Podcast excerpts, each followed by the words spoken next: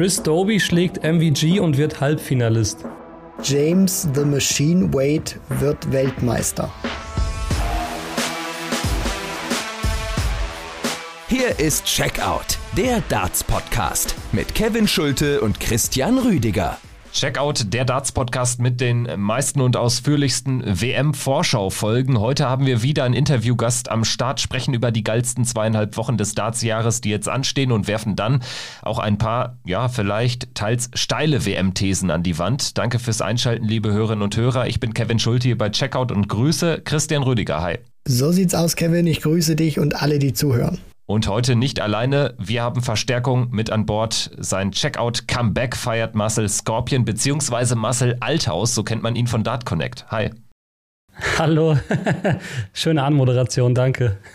ja, habe ich, hab ich lange drüber nachgedacht. Äh, freut mich, dass du wieder am Start bist. Ja, danke, dass ich eingeladen wurde. Wir haben uns ja jetzt auch, äh, wissen vielleicht äh, gar nicht so viele Zuhörer, dass wir uns ja jetzt auch schon des Öfteren mal auch privat getroffen haben, mal so ein bisschen Dart geguckt haben und so. Äh, ja das ein oder andere Event geschaut, also Premier League zum Beispiel. Ich erinnere mich an Grand Slam Gruppenphase, haben wir ein bisschen was zusammen geguckt und ähm, haben uns insofern auch ein bisschen zusammen eingestimmt auf die WM. Ich freue mich jetzt auf die nächsten Minuten. Vielleicht äh, reißen wir auch die Ein-Stunden-Marke. Ich äh, würde sagen, bevor wir ähm, auf die angekündigten stallen WM-Thesen von uns dreien äh, zu sprechen kommen, erstmal ganz allgemein die Frage auch an dich gerichtet. Ähm, kribbelst da jetzt schon ein bisschen mehr? Wie, wie sieht es bei dir aus? Ähm, jetzt zweieinhalb Wochen Darts-WM, das ist ja dann doch für uns Darts-Bekloppte die mit Abstand beste Zeit des Jahres, oder? Ja, auf jeden Fall. Ähm, es ist natürlich auch ein bisschen fordernd, weil man, äh, weil ich zum Beispiel ja auch den Content dementsprechend nochmal deutlich hochfahre, äh, auf meinem Darts-Channel zum Beispiel, weil mir das auch einfach, ja, wie du schon sagst, auch einfach am meisten Spaß macht in dieser Zeit, weil ich glaube, was wir Dart-Nerds in dieser Zeit so sehr lieben, ist diese, diese Massenanerkennung sozusagen, dass man auch erkennt, ey, Darts ist auch massentauglich und auf einmal spricht sich auch mal der Arbeitskollege XY darauf an, der sonst vielleicht nur Fußball schaut oder sonst nur Handball schaut oder so, der jetzt zu dieser Zeit natürlich auch äh, die Darts-Brille trägt quasi und ich muss auch sagen, ich habe mich, also dieses Jahr freue ich mich bestimmt Faktor 2,5 Mal so doll auf die, äh, auf die WM wie letztes Jahr. Weil letztes Jahr war der November so derbe vollgepackt mit den ganzen Events, die noch äh, aus dem Jahr nachgeholt wurden. Sprich auch World Cup und so war ja alles im letzten November. Und deswegen äh, bin ich froh, dass diesmal so ein bisschen mehr Platz ist. Klar, Players Championship Final ist jetzt nicht lange her, aber ich freue mich doch schon sehr, wieder sehr regelmäßig dann auch die Darts zu schauen, ja. Man kommt ja da mittlerweile auch so ein Stück weit wieder in diesen alten Rhythmus rein, weil die Engländer da auch ein bisschen, sage ich mal, härter äh, oder ein bisschen, sage ich mal, härtere Gangart fahren, was äh, jetzt auch die, die ganzen Restriktionen und alles angeht. Da halten die Spieler auch wieder Exhibitions ab vor der WM, also fast alles wieder im Normalzustand. Und Marcel, du hast jetzt auch gesagt, du fährst dein Content auch nochmal hoch. Gibt es da, sag ich mal, so bestimmte Sachen, die du jetzt auch im Vorfeld der WM machst, um dich so richtig heiß zu machen auf dieses Fest? Naja, also im Vorfeld mache ich immer meine XXXL-Prognose. Äh, die habe ich auch dieses Jahr wieder gemacht, also wo ich quasi 40 Minuten mit einem Spielplan vor mir sitze und den wirklich Spiel für Spiel durchtippe. Ähm, das mache ich immer sehr gerne vorher und ansonsten lasse ich mich dann immer sehr vom WM-Geschehen treiben. Also letztes Jahr gab es ja unglaubliche Stories, die man einfach perfekt in Videos zum Beispiel verpacken konnte. Ich meine zum Beispiel Gagas Sieg gegen Peter Wright fällt mir da ein oder auch dieses legendäre Viertelfinale von Chizzy gegen, gegen MVG. Also ich glaube, dass das Geile bei der WM ist, dadurch, dass die Vielfalt unter den Spielern so groß ist, sei es Herkunft, sei es aber auch Spielniveau. Das heißt, die ganze Welt trifft sich so ein bisschen zum Dartspielen und man weiß auch nie genau, was man in der Wundertüte hat vom Spielniveau. Schreibt diese WM einfach immer so geile Geschichten. Deswegen äh, lasse ich mich da eher so ein bisschen berieseln und gucke mal, was ich so spontan mache mache. Und äh, merkst du jetzt auch so äh, im Verlauf der Jahre, du bist jetzt auch schon seit ein paar Jahren, sag ich mal, als Beobachter dabei, aber natürlich auch mittlerweile als äh, Spieler, auch im deutschsprachigen Raum, im Berliner Raum sowieso, dann natürlich auch als Spieler sehr bekannt. Ähm, merkst du so insgesamt, ähm, diesen Boom auch bei dir dann auf dem Kanal zum Beispiel, dass äh, Darts da auch immer mehr in der Mitte der Gesellschaft ankommt? Also ich finde es besonders krass, ähm, dass die, die Ausschläge nach unten nach der WM nicht mehr ganz so krass sind wie früher. Also ähm, ich war ja früher auch dieser klassische Zuschauer, der dachte, es gibt nur die Darts-WM so, also nur die PDC World Championship im Alley Paddy, dass das so das einzige relevante Turnier im Jahr ist, bis man dann mal feststellt, okay, da gibt es auch noch eine Premier League und ach so, dann gibt es dann auch noch hier ein World Matchplay und so weiter. Dann tastet man sich ja so ein bisschen ran. Und ich habe vor allem dieses Jahr das Gefühl gehabt, dass, ähm, dass Start. Klar, im Hochsommer gibt es immer diese Downphase, auch gerade wo die Spielpause oft ist. Ähm, aber sonst ist das dieses Jahr wirklich ziemlich, äh, auf, äh, ziemlich weich gefallen alles, also ziemlich, ziemlich entspannt alles.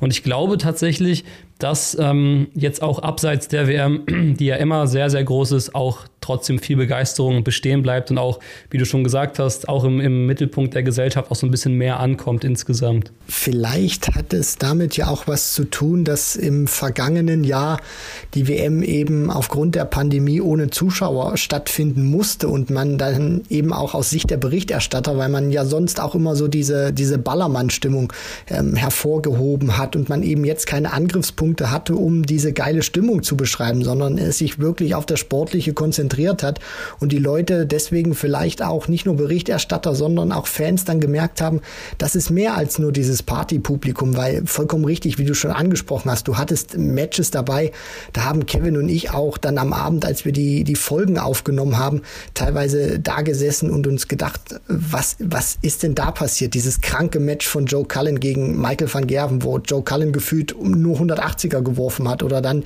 diese Zerstörung von Dave Chisnell. Also da merkt man wirklich schon, was das nochmal für einen Auftrieb gegeben hat. Und ich habe auch so ein Stück weit dieses Gefühl, dass man aufgrund dieser Durststrecke im vergangenen Jahr, weil eben keine Zuschauer da sind, dass in diesem Jahr wirklich die, die Fans auch richtig heiß sind und die PDC auch richtig heiß ist, richtig zu eskalieren, weil so viele Trailer, die sie auf ihren Social-Media-Kanälen raushauen, die habe ich in den vergangenen Jahren nicht gesehen. Oder habt ihr da was mitbekommen, dass dieses Programm so hochgefahren wurde? Ja, also wenn ich da mal so reinschaue, ich glaube auch tatsächlich, dass ich auch, äh, irgendwie hat mir das erzählt, dass auch berichterstattungsmäßig auch die anderen Turniere dieses Jahr noch ein bisschen besser auch angenommen wurden. Also ich glaube einfach, dass ähm, das Darts einfach, ja, sich einfach vergrößert und ich glaube auch, dass es diesbezüglich so ist. Und wie du auch sagst, ich glaube auch, dass es dieses Jahr wahrscheinlich so gemacht wird, also dass ein bisschen mehr noch dafür geworben wird, einfach, ja, weil eben auch die Zuschauer zurück sind. Und ich meine, wir hatten letztes Jahr diesen ganz skurrilen ersten Spieltag, äh, wo diese Fahrschulklasse aufgebaut worden ist, wo man dann den ersten Spieltag sich anschauen konnte, wo das so ein bisschen aussah wie im Fahrunterricht, äh, wo dann noch Zuschauer da waren und ab dem zweiten Tag war das dann ja quasi schon vorbei und dieses Jahr wird es hoffentlich ein bisschen geiler. Ich muss auch sagen, das war auch der, das war der bittere Beigeschmack der letzten WM, finde ich auch. Und deswegen gucke ich mir auch, ich weiß nicht, wie das bei euch ist, ich, ich schwelge manchmal so in, in Spielen, die ich mir aus den letzten Jahren nochmal anschaue und ähm, Spieler ohne äh, Publikum schaue ich mir dann wirklich in der Frequenz deutlich weniger an tatsächlich. Also es fällt mir direkt auf. Definitiv. Also mir geht das so, wenn ich in so YouTube-Schleifen hänge, irgendwie dartsmäßig. Also da catcht natürlich dann auch äh, das ein oder andere Spiel vielleicht, weil man sich irgendwie da nochmal einen geilen Walk-on gönnt. Zum Beispiel denke ich dann John Henderson bei der Premier League damals, ähm, als er mit den Dudelsäcken eingelaufen ist, oder William O'Connor in Irland. Alleine das äh, sind natürlich dann auch nochmal klickträchtige äh, Videos einfach, die die äh, PDC zweitverwerten kann. Also alleine dieses Element ist natürlich äh, bei der äh, WM jetzt äh, vor einem Jahr ohne Zuschauer komplett weggebrochen, nahezu komplett vielleicht, weil wir erinnern uns ja ja vielleicht alle noch an Dimitri Gorbunov, diesen ähm, Mitarbeiter im Atomkraftwerk irgendwo in Russland, der da mit dieser Schlaghose auf die komplett leere ähm, Ellipelli-Bühne zulief. Also das war vielleicht so das, das äh, Kuriosum und ähm, das Gegenbeispiel dafür, dass es auch ohne Zuschauer funktionieren kann. Aber alleine die Walk-ons und diese ganze Aufmachung, ähm, die brauchen eigentlich Zuschauer, finde ich. Ja, vor allem, wenn man sich mal überlegt, wie krass wäre das gewesen, wenn Dimitri Gorbunov da auf die Bühne gekommen wäre mit diesem wirklich sehr charismatischen und coolen Auftritt und da wäre der Laden voll gewesen. Also ich glaube, es hätte seine Performance. Gut, man weiß jetzt nicht, ob er vielleicht so jemand ist, der da vielleicht ein bisschen schüchterner gewesen wäre, aber ich stelle es mir, wenn ich ihn mir so anschaue, eher andersrum vor. Also vielleicht wäre der ja so ein bisschen noch mehr aus sich rausgekommen. Vielleicht wäre das ja so die geilste äh, Pre-Game-Show aller Zeiten geworden. Aber da hast du völlig recht. Also das kommt auch einfach nochmal total anders rüber, wenn da Zuschauer sind. Ja. Ja, also Dimitri Gorbunov, vielleicht um da noch ganz kurz abschließend äh, mit reinzugehen. Also der hat es wirklich mal richtig gefühlt, sein Walk-on und wirklich alles rausgelassen und sich einfach gedacht, diesen Moment nehme ich mir. Wer weiß, ob ich es nochmal schaffe, auf dieser Bühne zu stehen. Und auf der anderen Seite so, so geil und auch so freudig es war, Dimitri Gorbunov so zu sehen hat es mir auch teilweise, wenn ich Dieter Hetman zum Beispiel damals auf die Bühne hab kommen sehen oder als sie da diese Rampe lang gelaufen ist, schon so ein kleines Tränchen verdrückt, weil das ist wirklich eine gewesen, der hättest du es gewünscht, vor Zuschauern zu, zu spielen. Ü60, die hat alles erlebt, eine Pause gemacht, dann wieder zurückgekommen, Turniere gewonnen. So eine sympathische Frau und dann marschiert sie da ein und versucht einfach noch gute Laune zu verbreiten. Also das war dann auch so die, die Kehrseite und Deswegen freue ich mich ganz einfach, weil egal wer es wird, ich habe mir auch mal so ein bisschen äh, Walk-ons wieder angeguckt. Glenn Durant, als er da mit äh, Robbie Williams eingelaufen ist bei seiner ersten WM, Nathan Aspinall, seinen Song wieder ähm, Mrs. Brightside. Also das, das, das, das werden einfach wieder geile Momente werden, die das Match einfach schon, bevor es überhaupt gestartet ähm, hat, wieder richtig, richtig emotional werden lassen ja, Mr. Brightside auf jeden Fall einer der geilsten Walk-Ons. Wo wir schon bei Walk-Ons sind, ähm, dürfen wir natürlich nicht unterschlagen. Der chinesische Qualifier letztes Jahr geht für mich in der äh, Nachberichterstattung, weil sich alles auf Gorbunov äh, konzentriert hat, ein bisschen unter. Ich weiß nicht, ob ihr euch dran erinnert. Die you Chuang. raise me up. you raise me up. Sensationell. The Golden Scorpion, oder? Sein Spitzname. Das weiß ich nicht, aber auf jeden Fall. Ich glaube, ähm, ja. Auf jeden Fall war das ein epochaler Auftritt und äh, man, also das Spiel war eher schlechter mit äh, 0 zu 3 in den Sätzen und 0 zu 9 in Lex gegen Kim Halbrechts verloren. Aber auf jeden Fall ähm, glaube ich auch, dass das äh, nochmal ein Boost sein wird, jetzt auch für die WM im Vergleich zum letzten Turnier. Allerdings muss man ja auch sagen, wenn ich ähm, auch so mit, mit anderen Berichterstattern spreche, mit anderen äh, Kollegen, die das auch äh, medial begleiten, die WM im letzten Jahr ohne Zuschauer zu 99 Prozent, wenn wir diesen ersten äh, Tag und diese äh, äh, Theorie, Fahrprüfungsatmosphäre da in der Halle mal außer Acht lassen, ähm, dann muss man ja sagen, äh, war das für den Dartsport, für die PDC wahrscheinlich trotzdem ein sehr großer Schritt, ein sehr wichtiges Turnier, weil dieses Turnier gezeigt hat, dass der Dartsport auch ohne Zuschauer funktioniert. Also auf rein sportlicher Ebene. Würdest du da mitgehen, Marcel? Ja, also ich glaube, das haben wir, ähm, oder ich habe es auch in vielen Podcasts gehört, beziehungsweise ähm, ich glaube, diese, diese Thematik einfach, dass die PDC diesen Schritt gegangen ist und dass man es dann gemerkt hat, auch, dass quasi auch Abrufe auf Artikeln, auf Videos, auf, ja, auf allen möglichen trotzdem hoch waren, obwohl kein Zuschauer da war, war natürlich extrem wichtig. Aber ich glaube halt, dass da so ein bisschen immer auch mitschwingt, dass die Leute auch dann mit der Erwartungshaltung reingegangen sind, okay, das ist jetzt die WM ohne Zuschauer. Und toi, toi, toi, bis jetzt stimmt es ja auch. Ähm, dass dass man es dann quasi so ertragen konnte. Ob es jetzt über zehn Jahre so wäre, ist natürlich eine andere Frage. Aber ich glaube, da müsste man sich die Frage nicht nur beim Dart stellen, sondern bei Live-Sport im, im Allgemeinen. Aber ich glaube auch, dass das für die PDC sehr positiv war. Ja, und zum einen hat sie ja dann auch äh, gezeigt, was dann auch alles möglich ist. Und die Quoten, die waren ja sogar, wenn ich mich daran erinnere, dieses Match von äh, Nico Kurz zum Beispiel dann auch äh, gegen Gabriel Clemens müsste es ja auch gewesen sein, dass das waren teilweise auch Top-Quoten bei den gerade auch deutschen TV-Sendern, die man selbst mit Zuschauen oder auch in deutlich äh, freudigeren Zeiten nicht erlebt hat. Also der Dartsport hat da, finde ich, oder ist da auch ein Stück weit vielleicht aus dieser Nische rausgekommen, dieses Kneipen-Image, dieses nur Party-Image rauszubekommen und auch ein Stück weit, wie du schon richtig äh, gesagt hast, Marcel, auch Anerkennung zu bekommen, nicht nur von den wirklichen Darts-Fans oder Nerds, sondern dass auch wirklich Außenstehende drauf gucken und sagen, auch guck mal, das ist nicht einfach nur Pfeile werfen, da steckt viel mehr dahinter und das ist nicht nur die große Show, sondern das sind Hochleistungssportler, die da stehen und über Stunden, du kannst das ja auch bestätigen, du hast ja mittlerweile auch ein Niveau erreicht, wovon, äh, sage ich mal, ich zum Beispiel auch träume, wie schwierig das ist, so eine Triple 20 oder Triple 19 über Stunden zu malträtieren und so ein Average dann hinzulegen. Ja, gut, wobei, ich, also damit kann ich mich jetzt natürlich auch nicht vergleichen, aber ähm, ja, klar, du hast völlig recht. Das, das hat sich auf jeden Fall auch nochmal, das ist alles auf jeden Fall auch nochmal ein bisschen, ein bisschen krasser geworden, so, ja.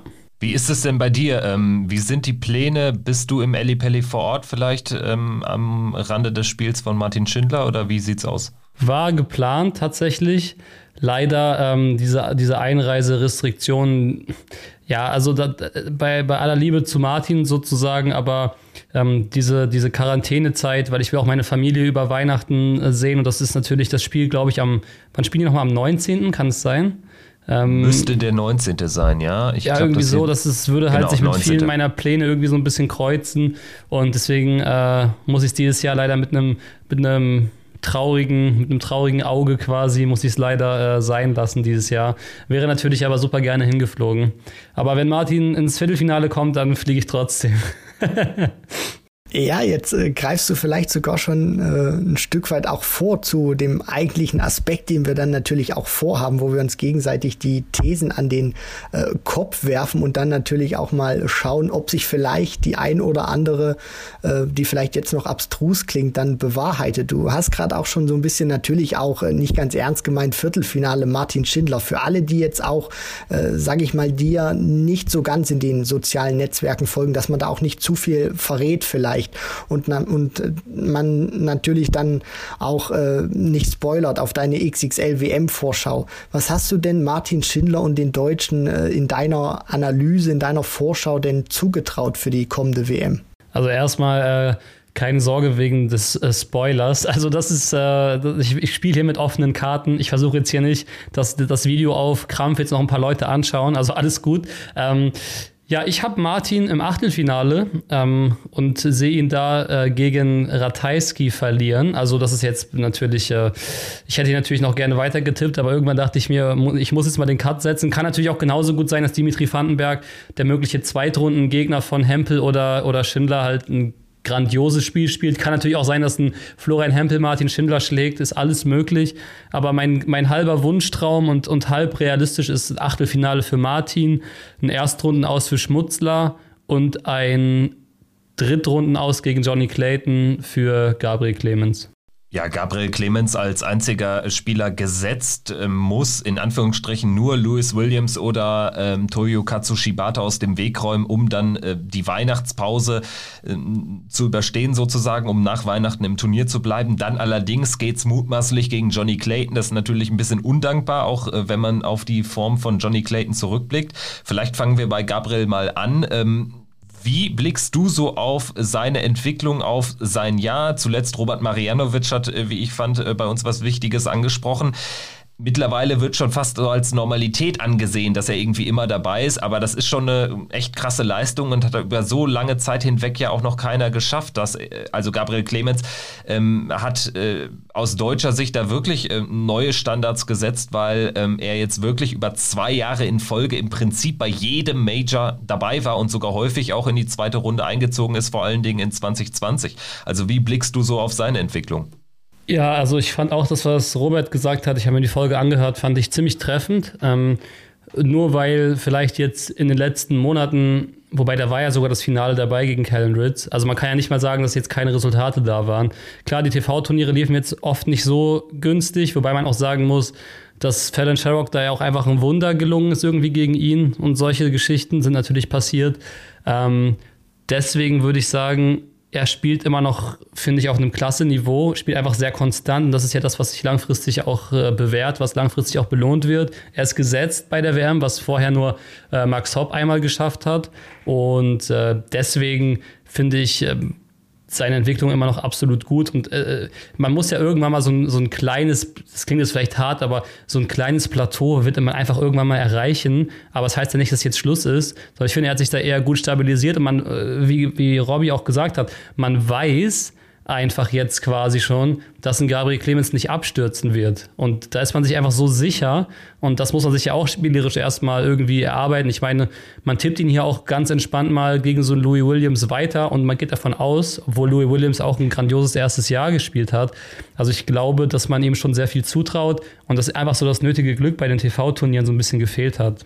Würdest du trotzdem auch die, die These jetzt so von, von mir unterstreichen und da mitgehen zu sagen, Gabriel Clemens hat in diesem Jahr den nächsten Entwicklungsschritt gemacht? Ich meine, das klingt jetzt natürlich äh, blöd vielleicht auf der einen Seite, weil er weiterhin auf diesen ersten TV, äh, auf diesen ersten Titel bei der PDC wartet, leider auch wieder knapp verpasst auf der auf der Pro Tour bei den Players Championship Events, wo er auch im Finale mal stand bei den TV-Turnieren natürlich auch nicht überzeugt, äh, häufig erste Runde raus, aber trotzdem finde ich im Vergleich zum vergangenen Jahr, weil man natürlich das auch einordnen muss, der, der kann nicht jedes Mal Aspinall, Cross und weißt du wen rausnehmen, sondern wichtig ist es natürlich auch, finde ich persönlich gewesen, dass er sich wieder für diese Turniere auch qualifizieren konnte, dass wir wieder ein Gabriel Clemens beim Matchplay, beim Grand Prix, dann natürlich auch beim Grand Slam dabei hatten, was, was keine Selbstverständlichkeit ist und fernab von diesen Ergebnissen Ergebnissen, weil das ist ja nicht nur alles irgendwie, dass er dann schlecht gespielt hat. Du hast das schon richtig gesagt. Also wenn Fallon Sherrock da diese, da diese zwei High-Finishes äh, nicht spielt und dann mit der 170 rausgeht, dann steht er da im Achtelfinale und wir sagen auch, das war ein richtig gutes Turnier von, von Gabriel Clemens. So hat es immer einen faden Beigeschmack. Aber man kann, glaube ich, schon unterstreichen und sagen, der hat in diesem Jahr wieder die, die nächste Ebene erreicht. Ja, also ich finde die These äh, richtig und Vielleicht hat er dieses, äh, vielleicht hat er dieses ähm, Niveau auch schon 2020 erreicht. Vielleicht sind es die letzten zwei Jahre zusammengezählt. Aber äh, auf jeden Fall. Also ich denke auch, dass er in der Gesetzenliste äh, für die nächste WM auch bleiben wird. Wie ähm, blickst du denn auf die Partie Florian Hempel-Martin Schindler, um mal ganz konkret ähm, dieses deutsch-deutsche Duell auch von dir eingeschätzt zu hören? Boah, das ist echt schwierig, ähm, weil Hempel hat ja, ähm, ich glaube, das hat auch Basti Schwele bei euch im Podcast erzählt, hat, glaube ich, gesagt, er will auf keinen Fall gegen Martin spielen. So, äh, und dann hat er halt von diesen, von den 63, ich weiß nicht, wie viele Möglichkeiten es ist. Ich will jetzt hier nicht mit Halbwissen kommen. Ich weiß nicht, ob das irgendwie noch anders gelöst. Ja, genau, okay. Genau, das stimmt, genau so rum war es. Ähm, ich glaube, dass dieser Satz schon so ein bisschen auch in seinem Kopf hängt, dass er so einen Angstgegner in Martin sieht. Zumal man auch dazu sagen muss, dass er das natürlich aus diesem Gefühl gesagt hat, ah, es wird eh nicht passieren.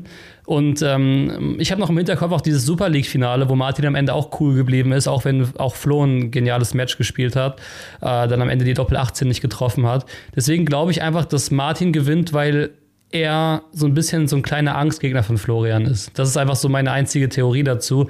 Kann natürlich auch sein, dass Florian sein, seine Bühnenspielerqualitäten weiter ausbaut, die er ja dieses Jahr auf jeden Fall gezeigt hat. Und ähm, kann auch sein, dass er dann Martin auch, äh, also ich glaube nicht, dass es ein klares Ding wird. Ähm, ist erste Runde ist äh, First to Three Sets, oder? Genau, genau. First to three Sets und äh, First to three Leg pro Satz ist ja sowieso immer der Fall. Und dann dürfte aber ja auch in diesem Jahr, korrigiert mich, wenn ich da falsch liege, dürfte ja auch wieder die Turkey äh, Leg Regel zum Einsatz kommen, ne? Ja, genau, die gibt's wieder. Ja. Äh, dann würde ich sagen, dass ich Martin da 3-1 gewinnen sehe oder 3-2. Jetzt haben die beiden ja auch schon uns verraten, vor allem auch Martin Schindler, dass sie im Vorfeld miteinander trainiert haben und auch dieses Match schon im Training gespielt haben über, über Best of Five. Was, was hältst du denn persönlich davon, Marcel? Und würdest du das zum Beispiel machen, wenn du dich für den Ellipelli qualifizierst und du spielst jetzt mal angenommen gegen Martin Schindler oder Florian Hempel, würdest du dich im Vorfeld mit denen treffen und spielen? Ich meine, das ist ja dann auch so eine, so eine Sache, die die beiden anscheinend offensichtlich dann, so wie sie es uns auch gesagt haben, auf der Bühne komplett ablegen können. Ja, ähm, ich würde es ich in 95 Prozent der Fällen nicht machen. Ähm, okay, man kann sagen, was in Deutschland so ein bisschen das Problem vielleicht ist, ist, es fehlt so eine Trainingsgruppe aus den deutschen Topspielern und man muss quasi so ein bisschen jeden Strohhalm greifen, den man bekommt. Äh, deswegen kann ich es irgendwie verstehen, dass die beiden zusammen trainieren, um einfach auch einen guten, ja, so einen guten Auftritt bei der WM zu haben, damit beide einfach ein geiles Niveau spielen. Da kann man ja definitiv zusammen was aufbauen.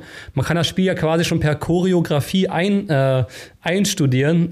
Nur das Problem, was ich da sehe, ist, ähm, vor allem, okay, wenn sie jetzt den ganzen Tag irgendwie 121 spielen würden, das ist so ein Trainingsspiel, wo man zusammen quasi Punkte runterspielt, für alle, die es nicht kennen, wo man zusammen neun Darts hat äh, und dann geht man ein Feld weiter oder fällt wieder zurück, wenn man es nicht checkt.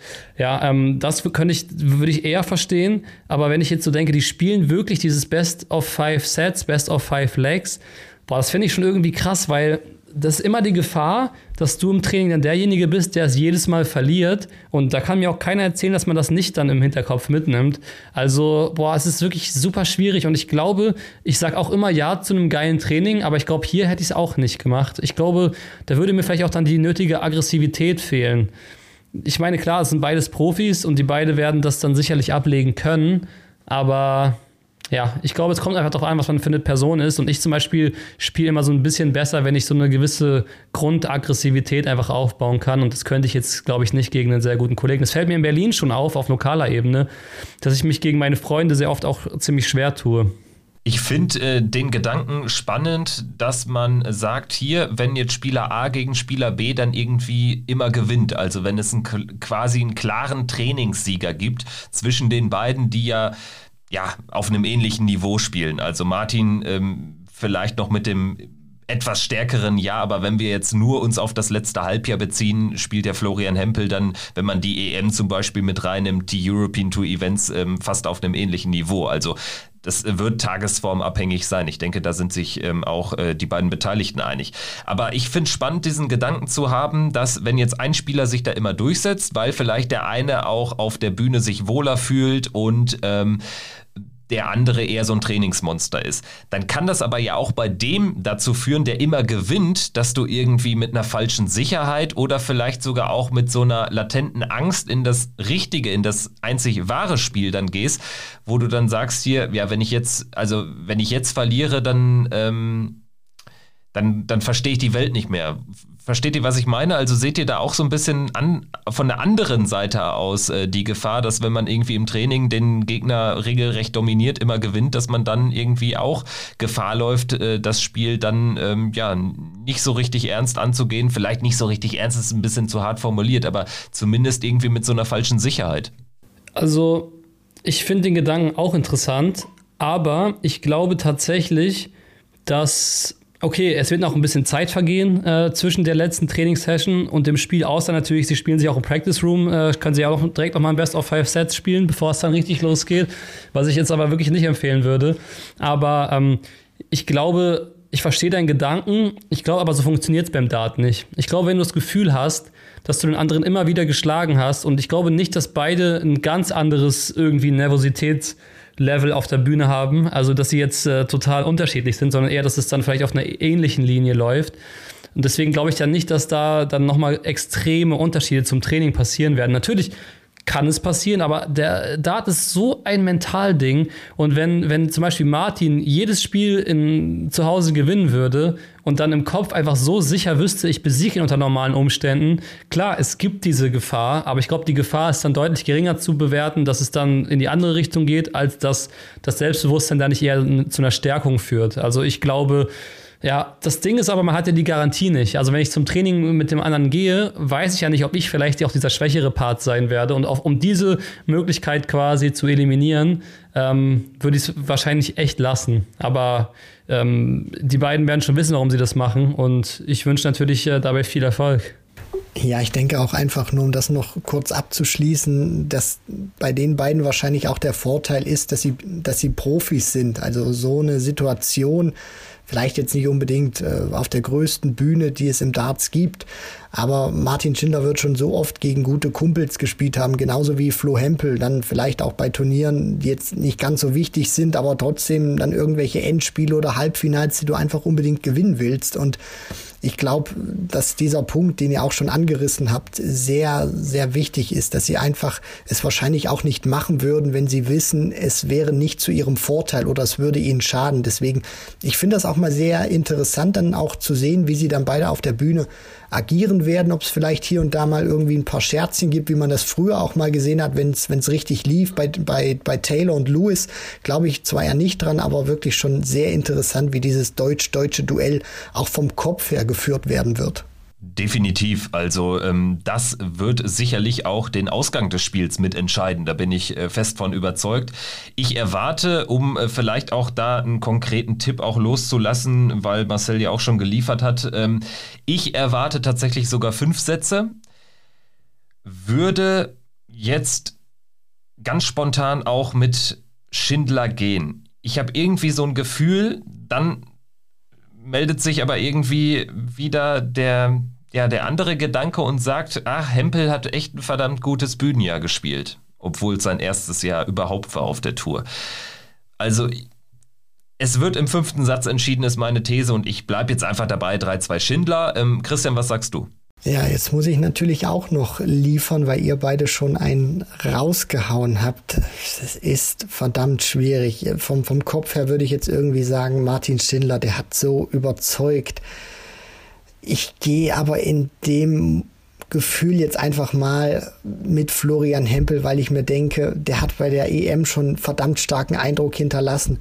Und diese Bühne wird ihn nicht einschüchtern. Der will genau solche Matches haben. Es wird eng werden und äh, Florian Hempel wird sich dann im Tiebreak in der Two-Clear-Leg-Regel durchsetzen.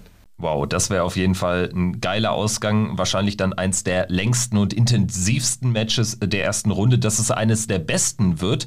Davon kann man ja fast schon ausgehen bei den beiden und bei den Leistungen der beiden ähm, auf dem Floor, aber auch ähm, zum Teil auf der Bühne.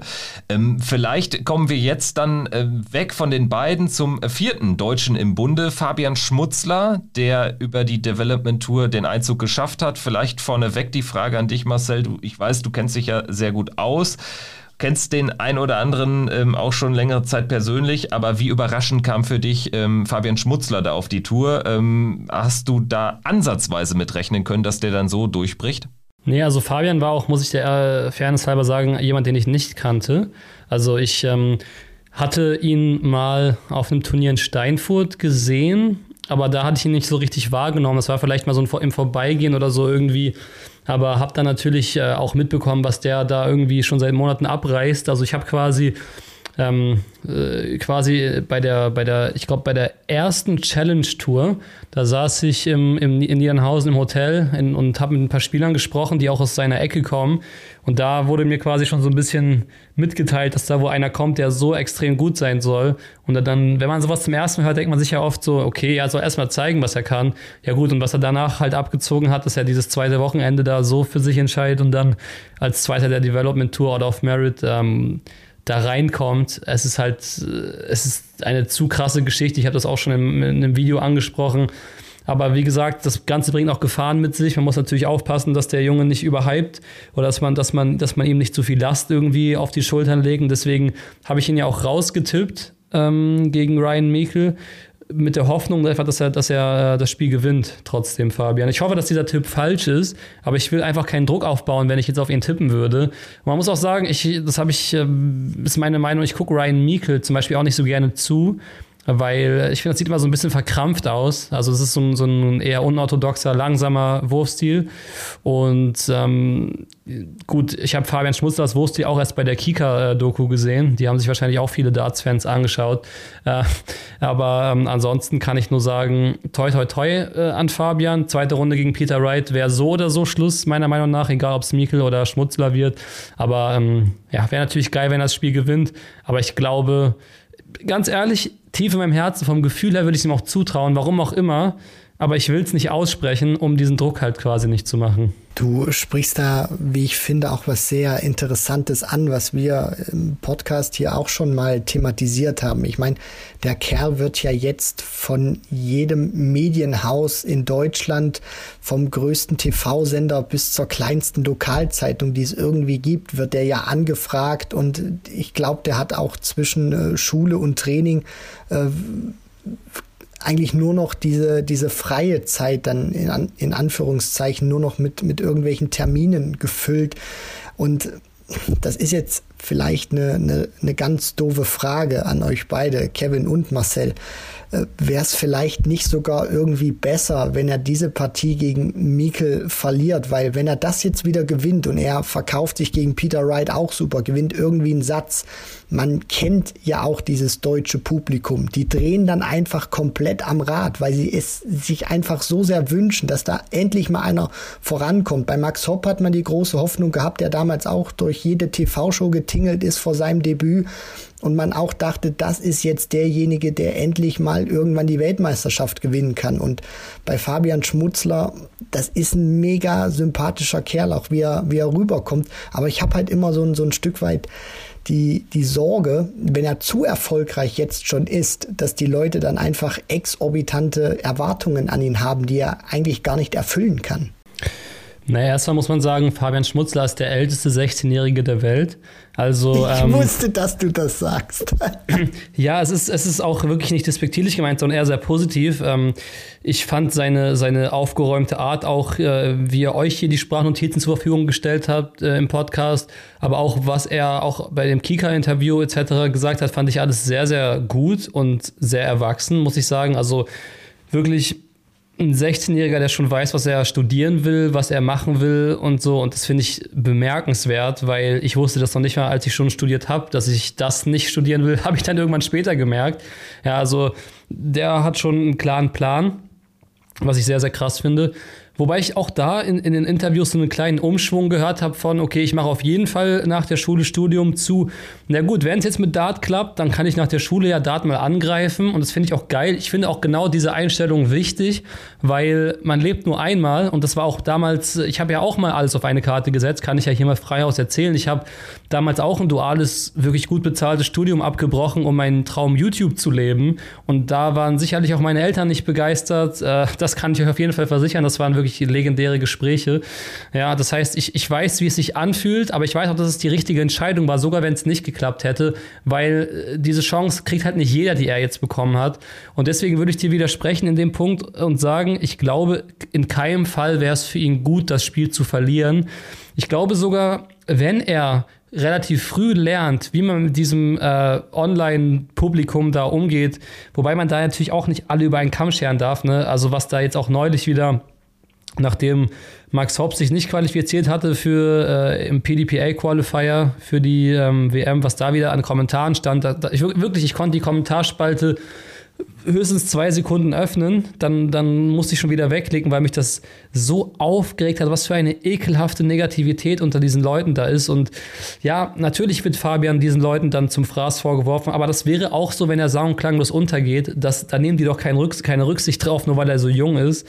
Und äh, deswegen, ich glaube, in jedem Fall wäre es für ihn gut, das Ding zu gewinnen, auch für seine langfristigen Träume, die er da hoffentlich auch äh, irgendwann angreifen wird. Also ich würde mal so anfangen und auch erstmal sagen, wenn er verliert, ist das überhaupt kein Beinbruch. Also aus sportlicher Sicht, aus äh, seiner Sicht, ähm, da darf er sich nicht zu lange mit ähm, aufhalten oder zu lange dran ähm, nagen auch. Ich bin auch der Meinung, wenn er das Ding gewinnt, kann das ja nur positiv sein. Also wir dürfen jetzt nicht den Fehler machen und irgendwie äh, dann sagen, oh scheiße, jetzt kommt das zu früh. Wenn ich das immer höre, das ist zu früh. Das kam jetzt auch schon im Zuge der Qualifikation, nach seiner Qualifikation immer wieder auf, die Frage. Äh, Christian, wir haben auch intensiv darüber diskutiert in, in der einen oder anderen Folge. Ich bin ganz großer Gegner von, von diesem Duktus, dass man sagt, ah, das kommt vielleicht zu früh für den. Sicherlich gibt es ähm, 16-Jährige, die, ähm, wenn ich da an Mitchell Kleck denke, das ist ja, glaube ich, der einzige, der noch jünger ist äh, oder noch jünger war ähm, bei seinem Debüt als äh, Fabian Schmutzler jetzt sein wird. Mitchell Kleck hat seitdem lasst mich lügen, nicht eine weitere WM gespielt und ist kein wirklicher Faktor, spielt noch in Australien, bisschen Dart, aber ähm, ist jetzt äh, weit weg von, von der Weltspitze. Dann gibt es aber natürlich auch einen Michael van Gerven, der extrem früh dabei war, der einer der drei größten Spieler aller Zeiten ist in diesem Sport. Dann gibt es einen Max Hopp, der aus deutscher Sicht definitiv ähm, am längsten auf der Tour ist, immer noch erst äh, 25 müsste er sein, ist, der jetzt sich nicht qualifiziert hat, sicherlich eine sehr schwierige Zeit durchlebt, aber trotzdem ja so in der Mitte von einem Kleck und einem Van Gerven anzuordnen ist. Also es gibt ja da auch kein, das ist ja kein Baukastenprinzip.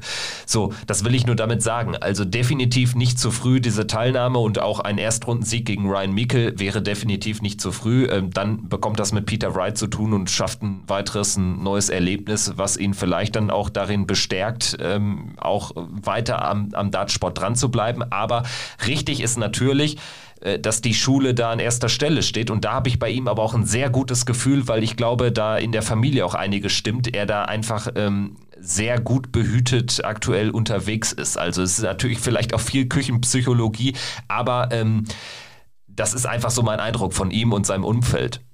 Ich denke, dass ähm, du da völlig recht hast. Gut, das mit dem Schule zu Ende machen, ich habe es auch gemacht zum Beispiel.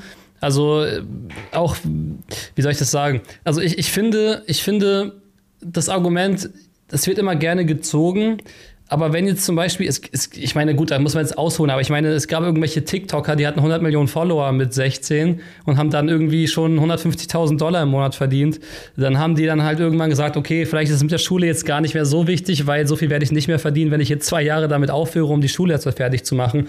Aber natürlich sind wir beim Dart bei einer völlig anderen Welt und ähm, da kann ich auch absolut beipflichten. Also die Schule da zu Ende zu machen, kann wahrscheinlich sogar gut koexistieren mit so einer Development-Tour-Karriere bis dahin oder so, weil das ist ja meistens nur an an ja, so zwei, drei bis vier Wochenenden im Jahr, in einem normalen Jahr. Da muss man sich vielleicht den Freitag irgendwie frei nehmen. Ähm, und dann kann man das wahrscheinlich auch gut beides machen, wenn man jetzt nicht montags und dienstags eine, eine Klausur schreibt oder so. Ähm, denke ich mal, dass es beides geht. Aber ich denke mal, danach wird dann nicht um die Entscheidung drumherum kommen, okay, probiere ich es jetzt auf dem Circuit, weil ich glaube, Studium plus Circuit, ganz ehrlich, könnte ich mir sogar auch noch vorstellen, dass es geht. Gerade heutzutage mit den ganzen Möglichkeiten, die man im Online-Studium-Bereich auch hat, Fernstudium etc. Aber ich glaube, dass man dann, wenn man den vollen Fokus will, spätestens da die Entscheidung treffen muss. Ja, ganz kurz, äh, weil du das äh, Stichwort Fernstudium nennst. Äh, so läuft das ja bei mir auch. Also ich mache tatsächlich auch ein Fernstudium und seit Corona ist, ist das Ganze noch besser vereinbarer geworden. Also grundsätzlich, glaube ich, ähm, würde ich auch da sagen, nicht per se auszuschließen. Kommt immer auf den Typen an, auf das Umfeld an. Aber ähm, generell bin ich auch kein Freund von dieser äh, vorzeitigen Ausschließeritis, auch so in diesen Fällen. Also da gibt es sicherlich auch Optionen.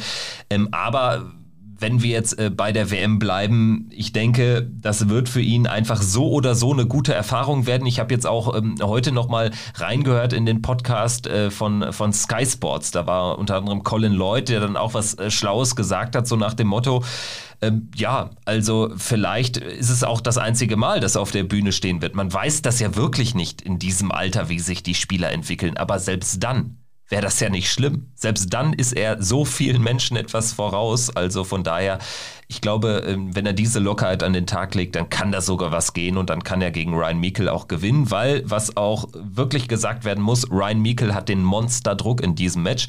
Wenn er verliert, hat er die Tourkarte nicht mehr das ist so der Faktor, wo ich auch sagen würde, das spricht nochmal eine deutliche Sprache pro Fabian, weil ich glaube, dass es gibt positiven und es gibt negativen Druck und ich glaube, dieser potenzielle Verlust der Tourcard ist der negativste Druck, den es eigentlich gibt, weil dein Leben, ich meine, ich weiß nicht, wie lange Ryan Mekel schon auf der Tour ist, aber ich glaube auch schon mehr als fünf Jahre. Aber ganz ehrlich, ich glaube, diese, also, boah, ich finde ja das, das System Tourcard, da müsste man ja generell mal drüber reden. Das ist ja auch schon ein sehr, sehr interessantes Konzept. Aber ich glaube tatsächlich, dass dieser Druck sehr, sehr schwer auf seine Schultern lastet. Also, ich weiß nicht, würde ihn denn dieser eine, dieser eine Sieg, würde ihm das schon potenziell was bringen? Der eine Sieg würde ihm die Tourkarte garantieren sogar. Dann ah, wäre er okay. so weit vorne dass er, ähm, also dann müsste, glaube ich, äh, weiß ich nicht, also dann müssten wirklich die, äh, die größten Sensationen passieren, dass er dann noch rausfällt. Aber also Stand jetzt ist er halt wirklich exakt auf 64. Mhm. Wenn er das Ding gewinnt, rutscht er aber an so vielen Leuten, die eben die äh, WM gar nicht spielen, wie Max Hopp, John Henderson, Scott Waits äh, vorbei und dann wird es auch vor ihm sicherlich noch den einen oder anderen geben, der dann äh, rausfliegt, wie Mike de Decker oder so, vielleicht Martin Schindler. Also dann hätte er die Tourkarte sicher. Also es ist quasi ein Do-or-Die-Match. Okay, gut. Und, ja, okay. Ja, hätte er jetzt im Kopf, okay, ich muss zwei Spiele gewinnen, wäre es noch schwieriger wenn er sich denkt, okay, das sehe ich jetzt als absolutes Endspiel, weil danach gegen Peter Wright möglicherweise sowieso Schluss ist, könnte das natürlich auch sein Mindset ein bisschen verbessern. Also ich glaube, es ist super schwer zu sagen und es ist natürlich auch total die Frage, welchen Fabian Schmutzler wieder sehen werden. Da war ja auch verschiedene Niveau, Niveaustufen dabei bei der äh, Development Tour. Aber was mir immer sehr gut gefallen hat, war sein Timing. Ja, also wird, glaube ich, auch nicht in drei Sets entschieden, aber wie gesagt, ich glaube trotzdem, Ryan Meikle wird es da irgendwie durch, durchschaffen. Ja, ich bin da auch mal sehr interessiert daran zu sehen, wie Fabian Schmutzler dann auch auf dieser Bühne mit dem Wurfstil und dem Wurfrhythmus von Ryan Meikle umgeht, weil das ist ja einer, der äh, das vollkommene Gegenteil eigentlich dieser jungen Generation ist, die alle sehr schnell und spektakulär sind und Ryan Meikle wirklich einer, der ruhig ist, der sich Zeit nimmt und ich fühle mich da irgendwie so ein, so, ein, so ein bisschen, ich weiß nicht, warum ich das so im Kopf habe, wenn ich so an dieses Match äh, Mikel gegen Schmutzler jetzt denke, habe ich irgendwie immer Wes Newton gegen Justin Pipe im Kopf von, bei, bei der WM von vor ein paar Jahren, wo, wo Newton äh, wirklich immer drauf und dran war, gerne schnell zu spielen und Justin Pipe immer wieder das Tempo runtergedrückt hat und es da auch mal geraucht hat zwischen den beiden. Das heißt jetzt nicht, dass es zwischen Ryan Mikel und äh, Fabian Schmutzler irgendwie rauchen wird, nur ich bin einfach auch mal sehr interessiert daran zu sehen, wie er auf dieser Bühne, weil das ist ja jetzt ein kompletter Kulturschock für ihn. Du kommst von der, von der Pro Tour, wo niemand im Prinzip da ist und plötzlich guckt die ganze Welt zu auf dieser, dieser riesen Bühne, wie er mit all diesen Faktoren umgehen wird und dieses Match dann eben auch bestreiten wird. Also nicht nur vom sportlichen, sondern vom psychologischen her, finde ich, ist das auch eine Partie, die interessanter gar nicht sein könnte. Also bei mir hat sich irgendwie ähm, die Prognose, muss ich ganz ehrlich äh, sein, über die letzten Tage hinweg ein bisschen verändert zugunsten äh, von Fabian Schmutzler. Also zunächst habe ich auch gedacht, also gegen einen dann doch gestandenen Pro-Tour-Spieler, der sich über die Pro-Tour dann äh, qualifiziert hat, der jetzt auch zum dritten Mal bereits dabei ist, da traue ich ihm ehrlich gesagt einen Satz zu, er wird aber verlieren. Mittlerweile je mehr ich drüber nachdenke, glaube ich, dass dieser potenzielle Verlust der Tourkarte, beziehungsweise wenn, wenn Ryan Meikle verliert, ist er weg. So, das ist sicher. Dass diese Situation so viel Druck erzeugen kann, dass äh, Fabian Schmutzler da so mit seinem Mindset, da habe ich ein gutes Gefühl, reinpressen kann tatsächlich und vielleicht auch so ein, ja, so leichte Nico Kurz-Vibes vielleicht in den Ellie Pelli bringt. Der hat auch ähnlich aus einer, ich würde sagen, ähnlich, äh, ähnlichen Außenseiterrolle damals ähm, erfolgreich äh, sein, sein erstes Spiel bestritten. Ähm, ohne da jetzt auch irgendwie mega krasser Außenseiter gewesen zu sein. Es war ja, glaube ich, James Wilson sein Gegner. Ich denke, das ist so eine ähnliche Ausgangslage. Also so ein bisschen habe ich das Gefühl, dass Fabian Schmutzler das Ding vielleicht sogar 3-1 gewinnt. Wäre schön. Christian, was sagst du abschließend? Ja, also in Darts Deutschland hätten wir alle nichts dagegen ich glaube, das, das, das wird eine enge Kiste werden, gerade auch weil der Wurfstil von Ryan Meikle vielleicht hier und da auch tatsächlich mal den Ausschlag geben kann. Deswegen traue ich Fabian Schmutzler jetzt nicht so gut, wie, wie er das gerade gesagt hat, den Sieg in vier Sätzen zu, sondern ich sage auch hier, es wird ein langes Fünfsatz-Match, wo er sich am Ende doch noch durchsetzt, weil er den besseren Endsport hat. Fabian Schmutzler. Das wäre doch was. Das wäre eine famose erste Runde aus deutscher Sicht. Ähm, alle vier können wir ja leider aus bekannten Gründen nicht in der zweiten Runde sehen, aber drei in der zweiten Runde, das hätte natürlich was. Äh, blicken wir dann jetzt, ähm, würde ich sagen, auf unsere Thesen. Also da freue ich mich jetzt schon seitdem, äh, Christian, du das erste Mal das Wort These hier in den Podcast eingeführt hast, ähm, freue ich mich schon lange drauf. Äh, wer mag denn anfangen? Also ich äh, lasse auch gerne den Vortritt. Ja, gerne. Also ich würde da auch äh, unserem Gast heute, Kevin Marcel, den, den Vortritt lassen. Ehre wem Ehre gebührt.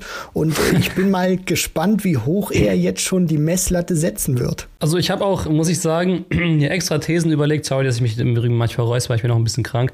Ich habe mir äh, Thesen überlegt, die auch so ein bisschen Diskussionsbedarf direkt auslösen quasi. Also das heißt, äh, es sind jetzt nicht unbedingt auch Thesen, die ich mit, mit vollem Herzen vertrete, aber es sind Thesen, über die kann man gut diskutieren. Okay, dann komme ich damit zu meiner ersten. Äh, ich würde sagen, wir können ja einfach abwechselnd durchgehen. Ähm, ich, ich sage, Glenn Durant erreicht das Viertelfinale. Das ist ein Schocker, wenn ich ehrlich bin. Also ähm, ich wollte mit auch so schocken. steilen Thesen habe ich dann wirklich nicht gerechnet. Also da muss ich natürlich ganz konsequent dagegenhalten aus seriöser journalistischer Perspektive.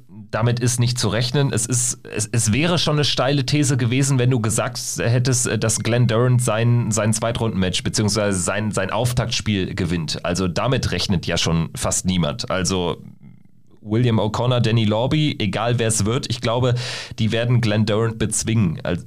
Ich, ich gönn's ihm ja irgendwie, dass er da durchkommt. Vielleicht auch mit einem wirklich schlechten Match, wenn er seinen Gegner ein bisschen runterzieht. Gleichzeitig muss er aber trotzdem, er muss einfach was draufpacken. Mit einem 70er Average wird er keine Chance haben, egal gegen wen es geht. Ich bin auch gespannt, wie sich Glenn Durant tatsächlich verkaufen wird. Ich meine, er war jetzt rar in der letzten Zeit, weil er aufgrund seiner schlechten Ergebnisse auch für die Turniere nicht mehr qualifiziert war. Und ja, er hat jetzt viel Zeit zum Trainieren gehabt. Ich glaube, dass es bei ihm auch, sicherlich hat da Corona, Long Covid eine Rolle gespielt, aber wenn man ihn auch mal beobachtet hat, da hat einfach grundlegend was im Wurfstil nicht gepasst und deswegen kamen auch diese Averages dann zustande, weil, weil sich das zum einen dieser technische Fehler drin war und dann schlägt sich das auch auf den Kopf nieder und wenn du vom Kopf her nicht mehr da bist, die ersten Darts nicht so richtig stecken, wieder irgendwo hinfliegen, dann äh, setzt sich das einfach fest. Deswegen, wenn er diese technischen Unsauberkeiten raus rausbekommen hat jetzt in dieser Trainingsphase, dann glaube ich, dass er zumindest äh, wieder besser spielen kann. Ob es dann schon wieder reicht, um einen Danny Lobby Jr. oder Willie O'Connor zu schlagen, das sei mal dahingestellt. Aber ich würde es ihm natürlich auch gönnen, weil ähm, ein Viertelfinale, da würde er kein Preisgeld verlieren, wenn die These von Marcel aufgeht, weil das ist, ist wirklich einer Glenn Durant, das hat er gezeigt, der gehört in die Weltspitze und da möchte ich ihn auch irgendwann wieder sehen und ich hoffe, er kommt da auch wieder zurück. Ähm, vielleicht sage ich mal kurz ähm, noch was dazu, warum ich diese These genutzt habe. Ähm, und zwar der Weg, gut, im Achtelfinale würde Johnny Clayton warten, aber der Weg ist sonst gar nicht so schlecht. Und äh, ich habe irgendwie gehört, er soll jetzt, äh, ich glaube, das hat Kevin Barth gesagt, ich glaube, er soll jetzt bei Exhibitions etc. wieder ein bisschen besser gespielt haben. Ähm, gut, und ich muss dir noch bei einer Sache vielleicht widersprechen, du wachst ja nicht mit einem anderen Wurfstil morgens auf. Also ich glaube, da war schon erst das mentale Problem. Dann hat er sich gedacht, okay, ich muss irgendwie an meiner Technik feilen. Das ist ein Reflex, den Dartspieler oft sehr schnell bekommen. Ich spreche da aus Erfahrung. Und dann hat er jetzt, also diesen, diesen, diesen Error, den er da jetzt drin hat, dass er den Dart viel zu sehr drückt und viel zu wenig ausholt. Das hat man speziell bei den letzten Turnieren gesehen, auf jeden Fall.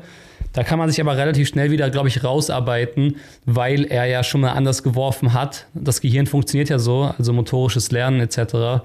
Ja, ich war schon tatsächlich so tief drin beim Training. Also das ist äh, wow. Da ist wirklich auch genug Nerdwissen noch vorhanden. Aber ich sag mal so, ich glaube nicht, dass erst der technische Fehler war und dann der, das mentale Problem, sondern andersrum, ähm, weil eben, weil er durch Corona einfach in so ein Loch gefallen ist, weil er wahrscheinlich mehrere Wochen nicht gut trainieren konnte.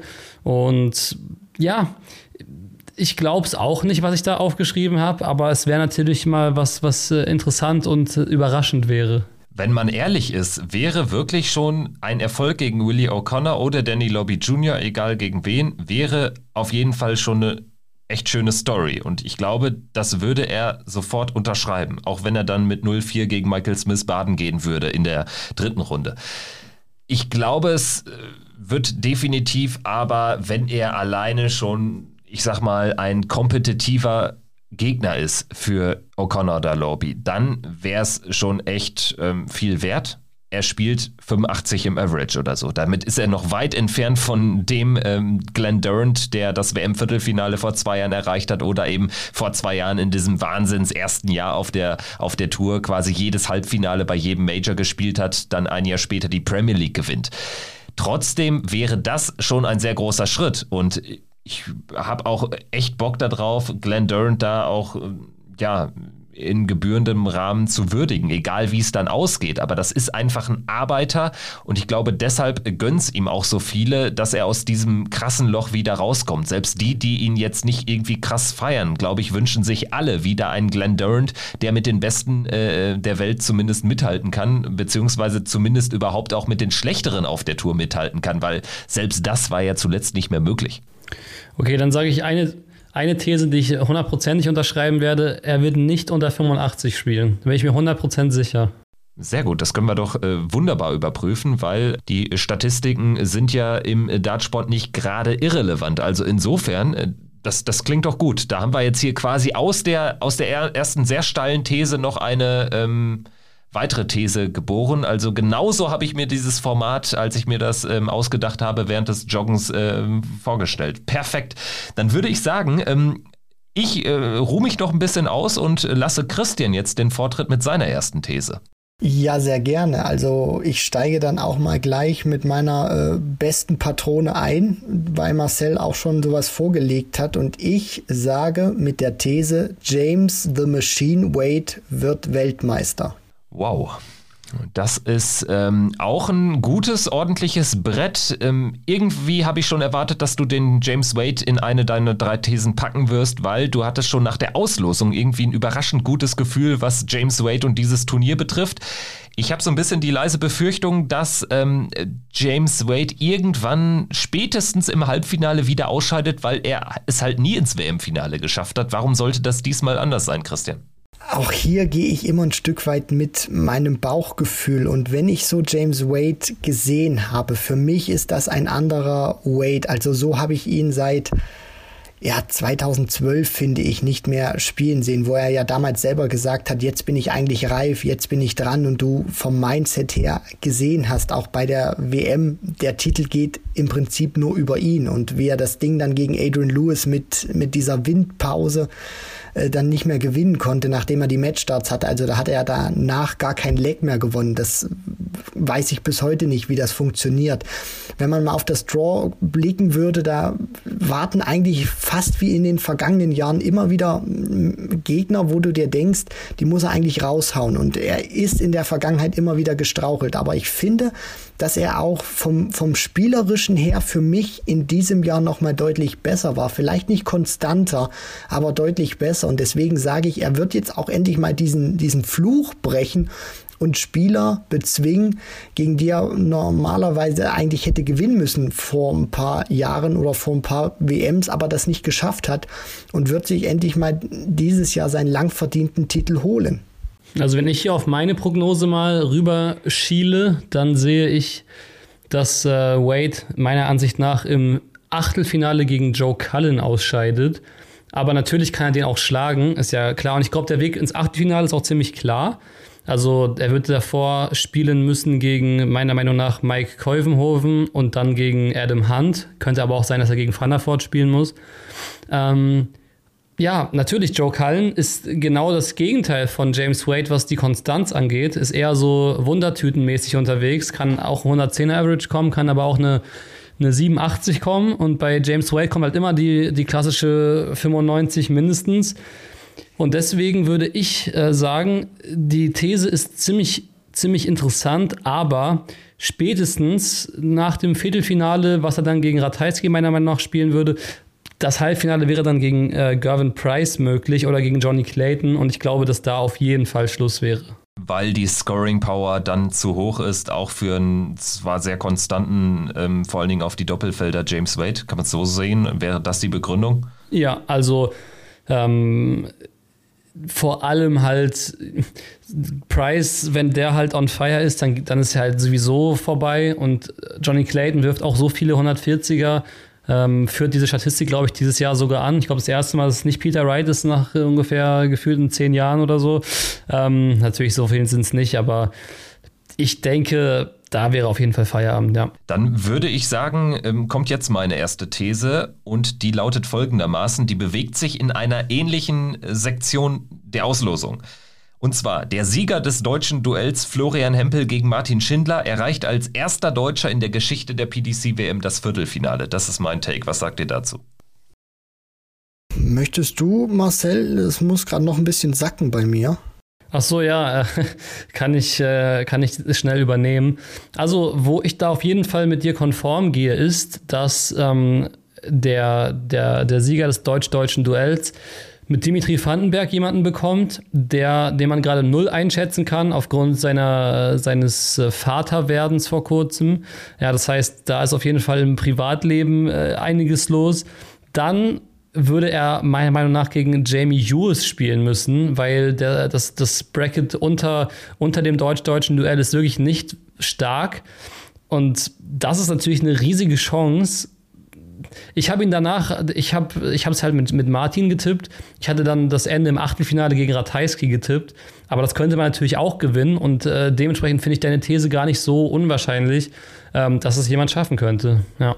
Ich denke auch, es wird sehr viel darauf ankommen, natürlich, welchen Dimitri Vandenberg wir sehen werden. Ich habe immer so ein bisschen, ja, aus, aus deutscher Sicht dieses ungute Gefühl, wenn man es jetzt mal mit der deutschen Brille betrachtet, dass Dimitri Vandenberg klar jetzt vielleicht nicht die Erwartungen erfüllen konnte, die man gerade auch in der, in der Welt oder in der Szene an ihn gesteckt hat, nachdem er das World Matchplay 2020 in einer fantastischen Art und Weise gewinnen konnte. Aber was mir bei Dimitri Vandenberg immer wieder aufgefallen ist, auch in den Jahren zuvor, wo er noch nicht in den Top 10 stand, bei der WM hat er egal wie das vorher war, immer wieder gut performt. Und äh, jetzt hast du natürlich auch diese kleinen Nebenkriegsschauplätze, dass der vielleicht nicht hundertprozentig äh, fokussiert ist, weil er Papa, weil er eben diese, diese Vatersache dann natürlich auch hat. Das kann aber auf der anderen Seite auch wieder so sein, was es bei James Wade damals ausgelöst hat, wo er keine gute Phase in der Karriere hatte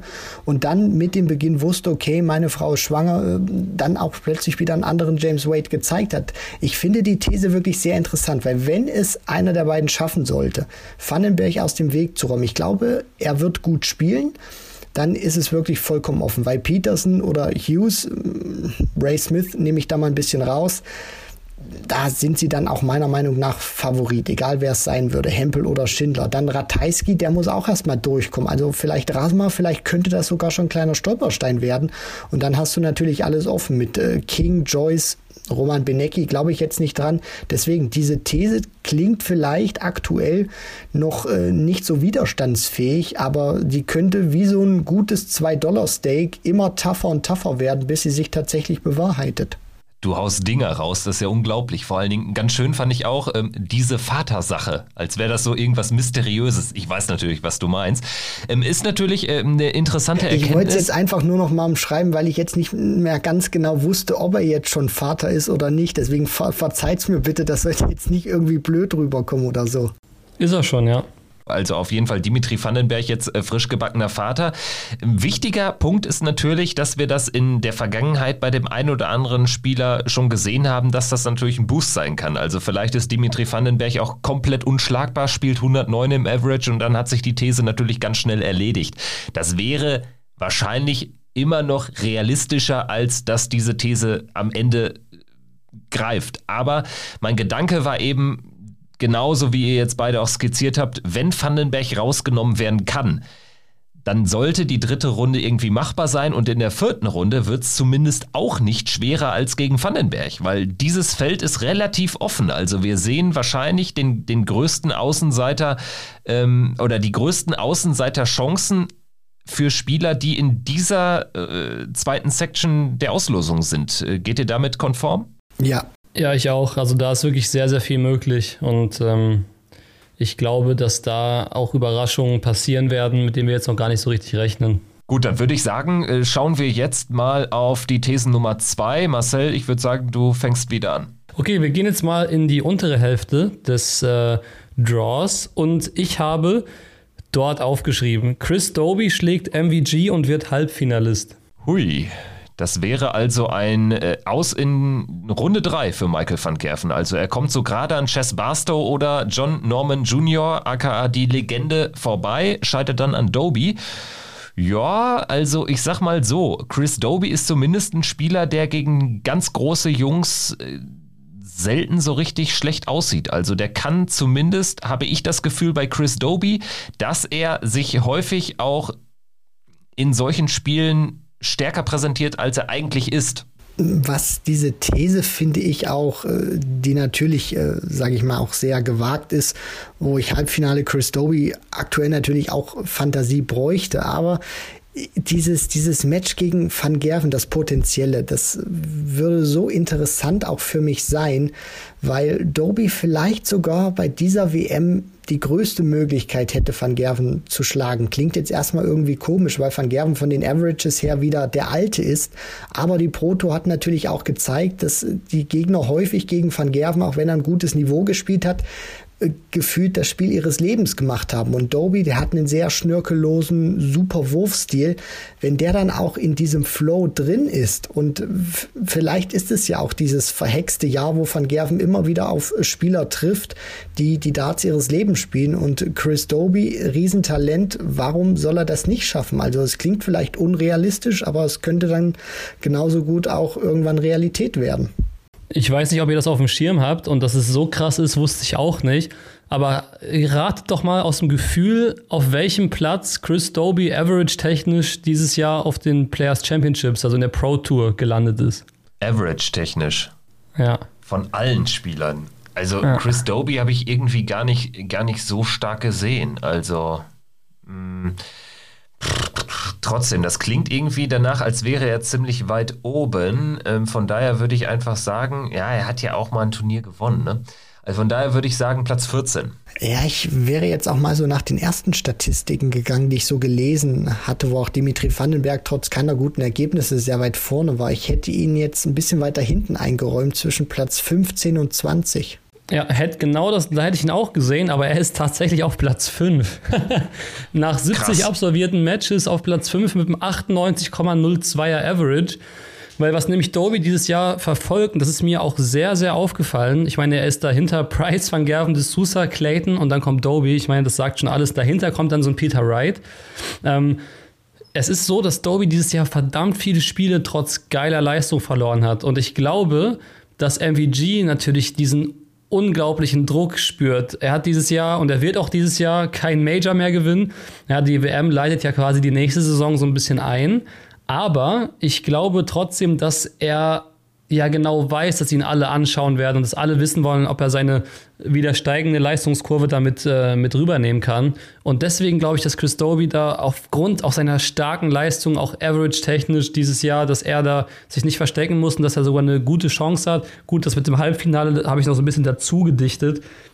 Aber es ist natürlich auch möglich. Ich meine, wenn du für so einen Vergerven schlagen würdest, hast du natürlich extrem Rückenwind. Der logische Ablauf wäre aber wahrscheinlich, ähm, dass dann im nächsten Match äh, das ausfolgt. Also irgendwie ist das ja auch so eine typische WM-Geschichte, auch wenn damals äh, Taylor früh rausgegangen ist ob das damals gegen äh, Michael Smith war oder so. Also irgendwie, dann war ja dann doch irgendwie für den Taylor-Bezwinger relativ schnell dann in der nächsten Runde Schluss. Oder Simon Whitlock erging es gegen ähm, im, im letzten Jahr ja fast immer so. Er hat Michael van Gerven rausgenommen bei jedem großen Major gefühlt, ist danach aber sofort rausgegangen. Also das wäre wahrscheinlich dann auch irgendwie ähm, so eine typische Geschichte. Aber ich finde es mega interessant, dass wir jetzt ähm, doch am Ende konstatieren müssen, zu dein, am Ende deiner These ähm, feststellen müssen, dass äh, Chris Doby vielleicht wirklich der, der stärkere Gegner ist äh, für Michael van Gerven, als es bislang zu sein scheint. Ich meine, die 3 gegen die 30 wäre das im Drittrundenduell. Aber mit dieser Statistik im Hintergrund, ja, da kann vielleicht was gehen. Also könnte, könnte natürlich auch ein Kracher werden, generell, selbst wenn Michael van Gerven sich da durchsetzt. Ich glaube nicht, dass es ein lockeres 4-0 werden würde. Also vielleicht mal ganz kurz, äh, auch für wen das interessant ist, mal bei Dart Connect vorbeizuschauen und dann wirklich mal diese Statistiken anzuschauen, ist sehr interessant, weil was man hier auch alles sieht, also Dolby hat auch genauso viele Spiele auf der Pro Tour zum Beispiel gemacht wie Price. Okay, vielleicht hat Price nicht jedes Event gespielt, aber es ist trotzdem, also ich glaube tatsächlich, Chris Dolby ist super underrated. Ich meine, allein, dass ihr beiden das jetzt gar nicht so auf dem Schirm hattet und ihr seid ja auch schon sehr drin in der Materie, das zeigt schon mal, okay, da ist jemand, den man vielleicht auf dem Zettel haben sollte, zumal es auch sein könnte, dass er danach äh, gegen Dave Chisnell zum Beispiel spielt, wobei ich eher Luke Humphreys in diese Runde getippt hatte. Aber so ein Chisnell ist natürlich auch wieder, das wieder alles drin. Also da könnte dann auch der Fluch einfach besiegt werden, äh, weil so ein Chizzy sich dann auch selber besiegt oder so. Also ich denke mal, in dem Spiel wird schon sehr, sehr viel entschieden. Am Ende des Tages wird es wahrscheinlich einfach ein 4-0 für MVG und wir haben nie drüber geredet. Ganz genau. Aber gut, ähm, wie sieht's mit der nächsten These aus? Christian, die Nummer zwei von dir.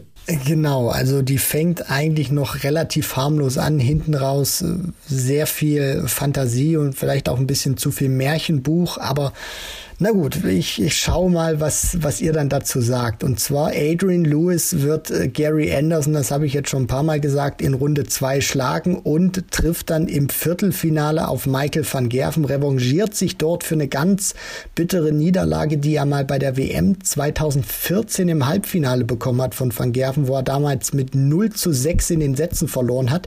Er schlägt diesmal im Viertelfinale MVG mit 5 zu 0 und spielt dann auch noch zwei Neundarter und er eröffnet dann auch noch dieses Bonuspreisgeld, was es dann gibt, wo er die 100.000 K verteilt für einen sehr guten Zweck. Ich kann nicht mehr. Ja, das ist, hast du es alles so aufgeschrieben? Na, Logo. Ja, auch 100.000 K finde ich gut. Das wären 100 Millionen. Ah, sorry, also ja, er, erwischt, erwischt überführt. Finde ich stark. Also Ich meine, dass er so weit kommen kann, ist für mich auf jeden Fall auch möglich. Ich meine, Gary Anderson, da wissen wir auch nicht, was wir da zu erwarten haben. Und äh, danach müsste man halt dann auch gegen wahrscheinlich Ian White und dann gegen Rob Cross gewinnen, damit, diese, damit dieses Viertelfinale zumindest zustande kommt. Ähm, also es wäre eine Möglichkeit, ist natürlich nicht äh, final, was ich hier sage. Aber gut, also bis dahin bin ich noch dabei und alles weitere bin ich eher nicht so dabei. Also ich äh, nehme komplett den Wind aus den Segeln, weil ich habe so ein bisschen das Gefühl, Christian, du bist ähm, heimlicher PR-Berater von Adrian Lewis geworden. Wie oft du den jetzt schon irgendwie weit in diesem Turnier ge getippt hast, in diversesten Folgen, schon nach der Auslosung. Also gegen Matt Campbell wird er durchkommen. Also ich glaube, Matt Campbell ist tatsächlich ein bisschen overrated, wie wir jetzt zuletzt beim Grand Slam gesehen haben. Das wird er schaffen. Gegen Gary Anderson an einem guten Tag wird es ein enges Match wenn vor allen Dingen Gary Anderson wieder so zahnlos spielt wie über weite Strecken des Jahres, dann hat er vielleicht sogar, wenn es ganz gut läuft, die Chance, dieses Match zu gewinnen. Dann kann er an Ian White oder Scott Mitchell auch noch vorbeikommen.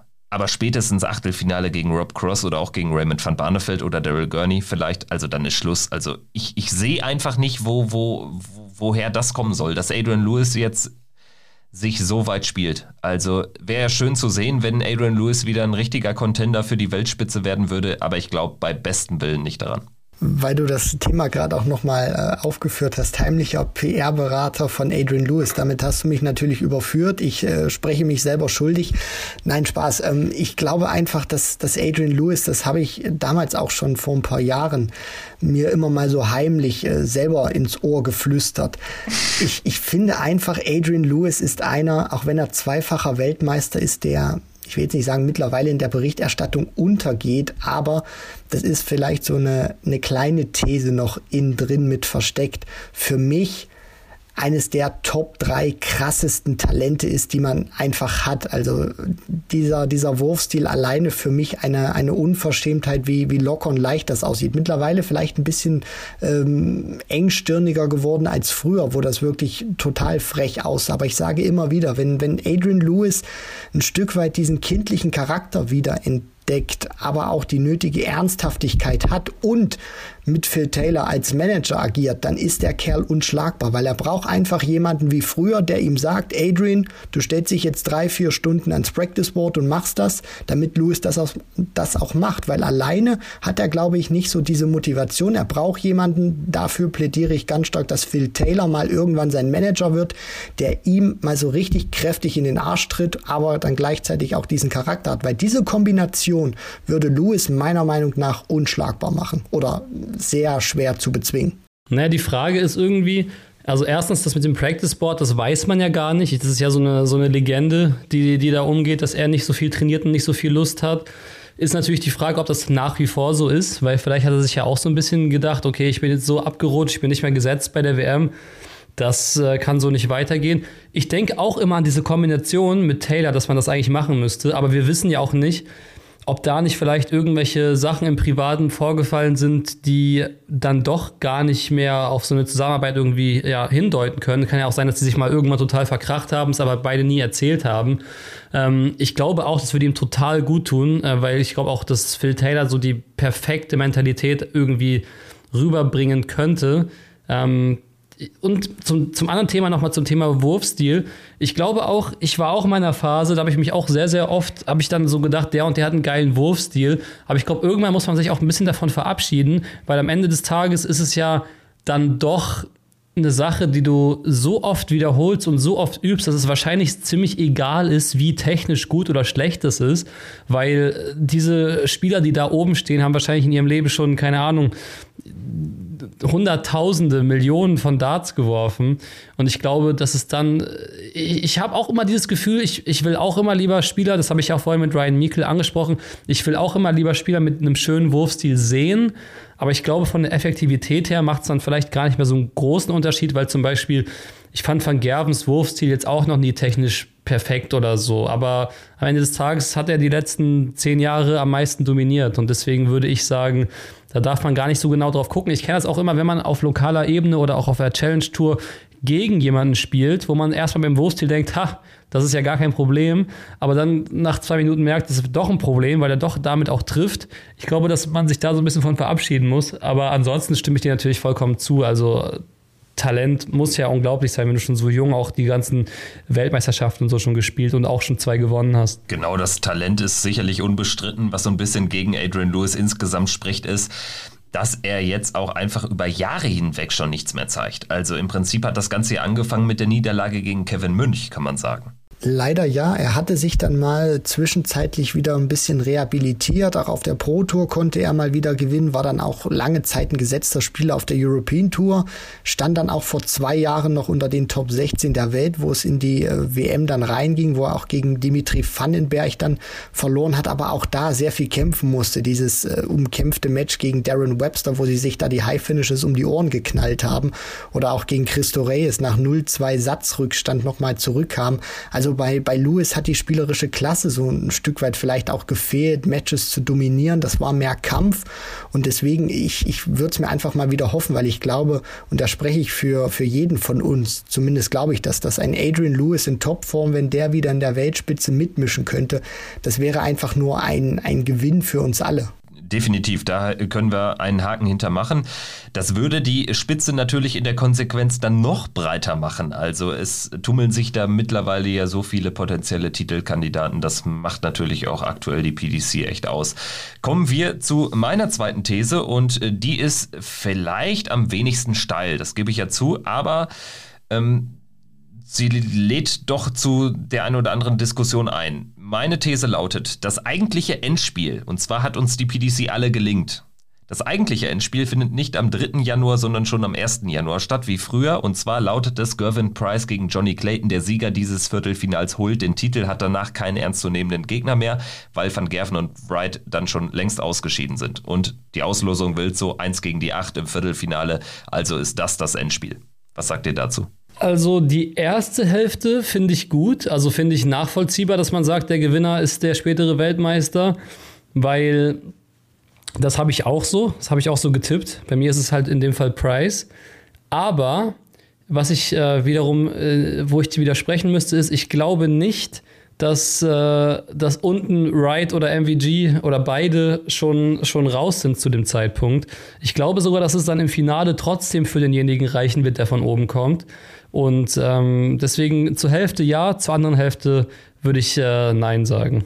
Brutal schwierig zu tippen. Also ich gehe jetzt auch erstmal mit oder äh, sage auch, dass von den Top 3 Gesetzten, die auch über allen so ein Stück weit äh, schweben, wo es auch ziemlich einfach wäre, dann natürlich zu sagen, einer von den dreien macht's. Also ich glaube nicht, dass wir alle drei Price, Wright und Van Gerven im Viertelfinale sehen werden. Also das glaube ich, da, da wird einer von, von den Stolpern vielleicht sogar recht früh.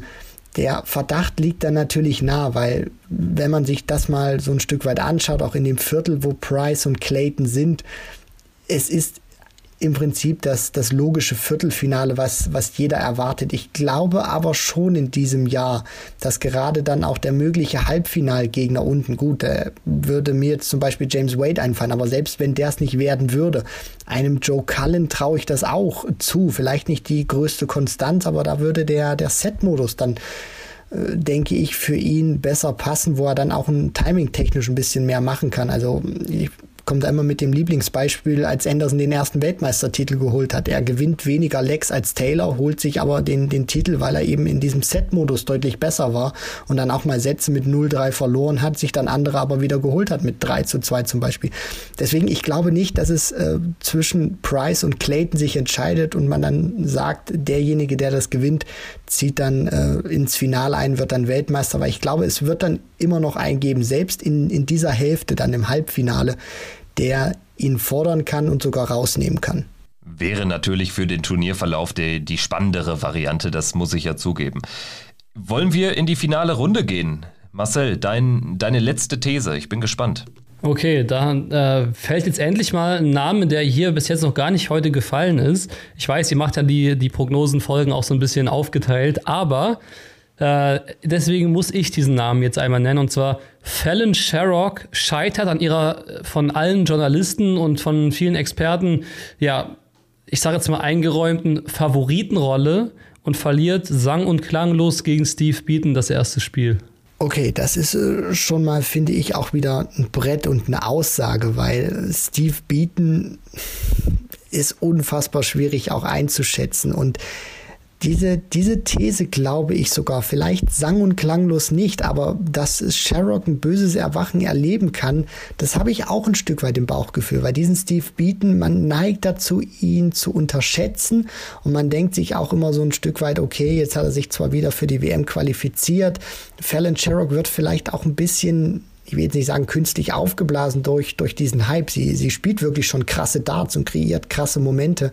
Aber genau dieses, dieses Schema, was ja jetzt auch gebildet wurde, der Bronze Adonis, die Legende, 31. WM gegen die gehypteste Frau im Darts. Also Steve Beaton hat es ja damals schon gezeigt, bei den UK Open unter anderem Titelverteidiger Gary Anderson rausgenommen, wo keiner damit gerechnet hat.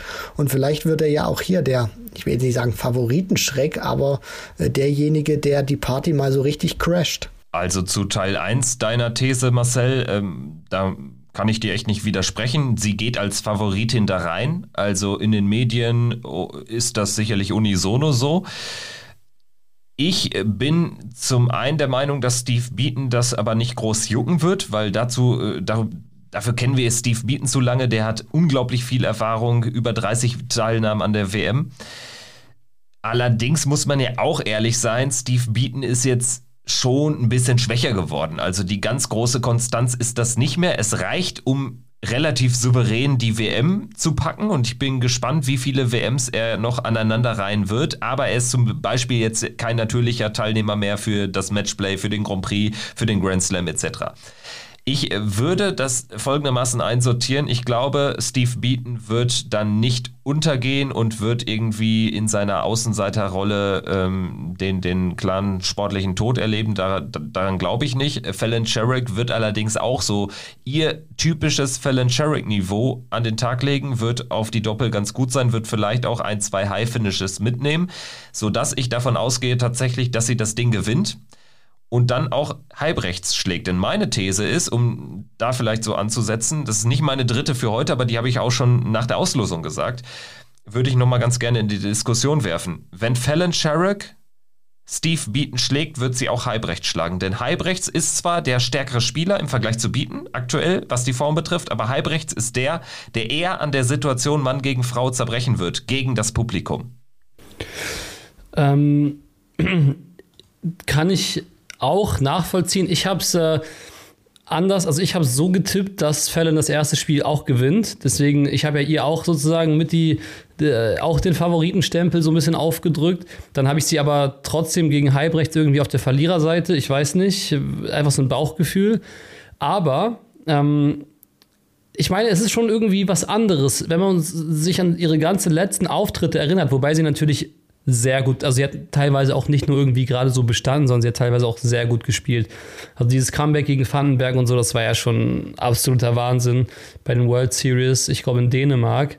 Aber wenn man sich überlegt, dass Steve Beaton einfach diese gigantische Erfahrung hat und dass er aus dieser Position wahrscheinlich gut performen kann auch, glaube ich, dass sie echt das schwierigste Los in ihrer bisherigen Karriere für ein Bühnenspiel jetzt gezogen hat, weil die Leute halt eben denken, sie, sie wird sowieso irgendwie durchkommen.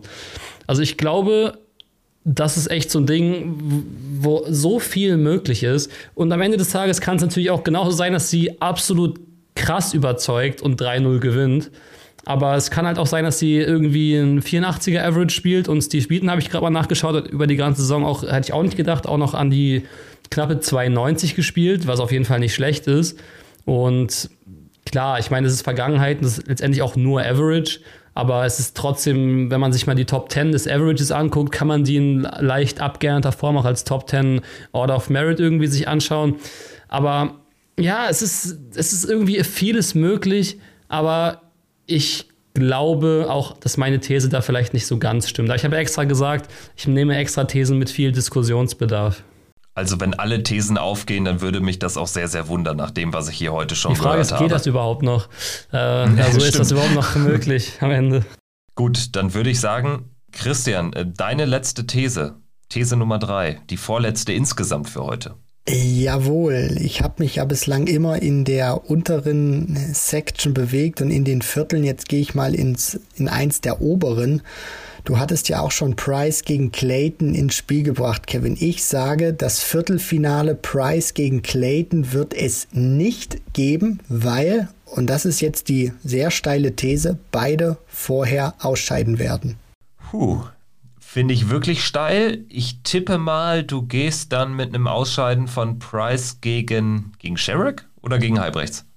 Nein, also gegen Fallon Sherrock glaube ich nicht, dass ich Price da, äh, ja, also da werden die Sinne geschärft sein. Kim Halbrechts traue ich das zu, weil er auch über Best of Seven zwischen 100, 105 spielen kann und mit einem richtig guten Timing. Price auch gefühlt so in den ersten Runden nicht immer auf seinem besten Niveau und auch einem, ja, Dirk van Dijvenbode würde ich das in einem Achtelfinale wirklich zutrauen und unten, wo Johnny Clayton sich ja bewegt, Gabriel Clemens, sicherlich muss man das auch zutrauen. Wer Peter Wright schlägt im Alley Pelly, wer Rob Cross oder Nathan Aspinall auf großen Bühnen schlägt.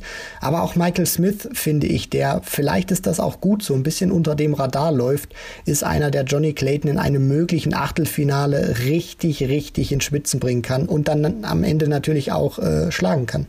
Boah, es ist wirklich. Ich habe natürlich auch beide im Viertelfinale. Hm. Also, ich, ich sehe Price einfach oben nicht ausscheiden. Das ist so das Ding. Ich sehe ihn nicht ausscheiden. Ich sehe ihn nicht gegen Edhouse ausscheiden. Ich sehe ihn nicht gegen Halbrechts ausscheiden. Ich sehe ihn auch nicht gegen Van Deuvenbode ausscheiden, weil ich, ich habe auch kurz drüber nachgedacht und dachte, ja, der Van Deuvenbode, wenn er, wenn er einen geilen Tag hat, wo er auch die Körpersprache mal richtig raushaut. Und dann war schon der kleine Gedankenstopp, weil ich mir dann so dachte, ja, aber Price wird es, er liebt es, er absorbiert es und wird es dann selber natürlich auch auf die Spitze treiben. Und deswegen, ich sehe ihn da einfach nicht ausscheiden. Also, das ist dass Johnny Clayton stolpert gegen Gabriel Clemens, gegen Michael Smith etc. Oder auch schon gegen Keen Barry, wenn er, wenn er brutal spielt, ist alles möglich. Aber ich glaube, dass Price eigentlich nicht aus diesem Viertelfinale wegzudenken ist. Also ich muss auch sagen, wenn wir uns die Top 3 anschauen, Price, Wright, Van Gerven, die ja schon so ein bisschen über dem Rest stehen, vielleicht Price dann nochmal ein bisschen über Wright und Van Gerven. Ähm, auch wenn man sich andere Podcasts anhört, andere Experten äh, zuhört, dann äh, kann man das ja schon so feststellen. Dann kommt aber natürlich Johnny Clayton ab sofort ähm, ja mit in dieses Trio und ergänzt es zu einem Quartett. Also die vier werden ja immer am häufigsten genannt. Ich würde da tatsächlich sagen, Price rausgehen vom Viertelfinale, never. Also bei Wright und Van Gerven sehe ich diese Gefahr viel höher oder schätze diese Gefahr viel höher ein. Bei Van Gerven haben wir jetzt rausgestellt, Stolperstein vielleicht sogar schon Doby, aber dann Chisnell vielleicht erneut. Oder aber vor allen Dingen Luke Humphreys, unterschätzt mir den nicht. Der hat auch generell gute WM-Erfahrung, war da ja jetzt auch schon im Viertelfinale und so. Bei Wright sehe ich zum Beispiel einen Ryan Searle, der richtig gefährlich werden kann, oder auch einen Danny Noppert. Bei Price sehe ich diese Leute einfach nicht. Und ich sehe Price einfach im Gesamtpaket doch noch echt dieses, dieses Mühe vor dem, vor dem Rest. Also von daher, Price wird das Viertelfinale erreichen. Johnny Clayton, da wäre ich schon unsicherer. Also ihr habt es ja gerade schon skizziert, gerade Michael Smith, diese jetzt dann auch nochmal daraus entstandene These von dir, Christian, die teile ich auch. Michael Smith kann sicherlich davon profitieren, dass ähm, er wirklich nicht genannt wird. Und äh, ich meine, wenn er nicht in diesem blöden Segment wäre mit Clayton als möglichem Achtelfinalgegner, würde man ihn vielleicht auch schon häufiger nennen. Nicht für den Titel, weil da kennen wir diese vielleicht auch mentale Blockade von Michael Smith, wenn es darum geht, Turniere bis zum Ende gut zu spielen. Aber ähm, ja, also er wäre in jedem anderen Segment des Draws ein logischer Viertel- oder vielleicht sogar Halbfinalist.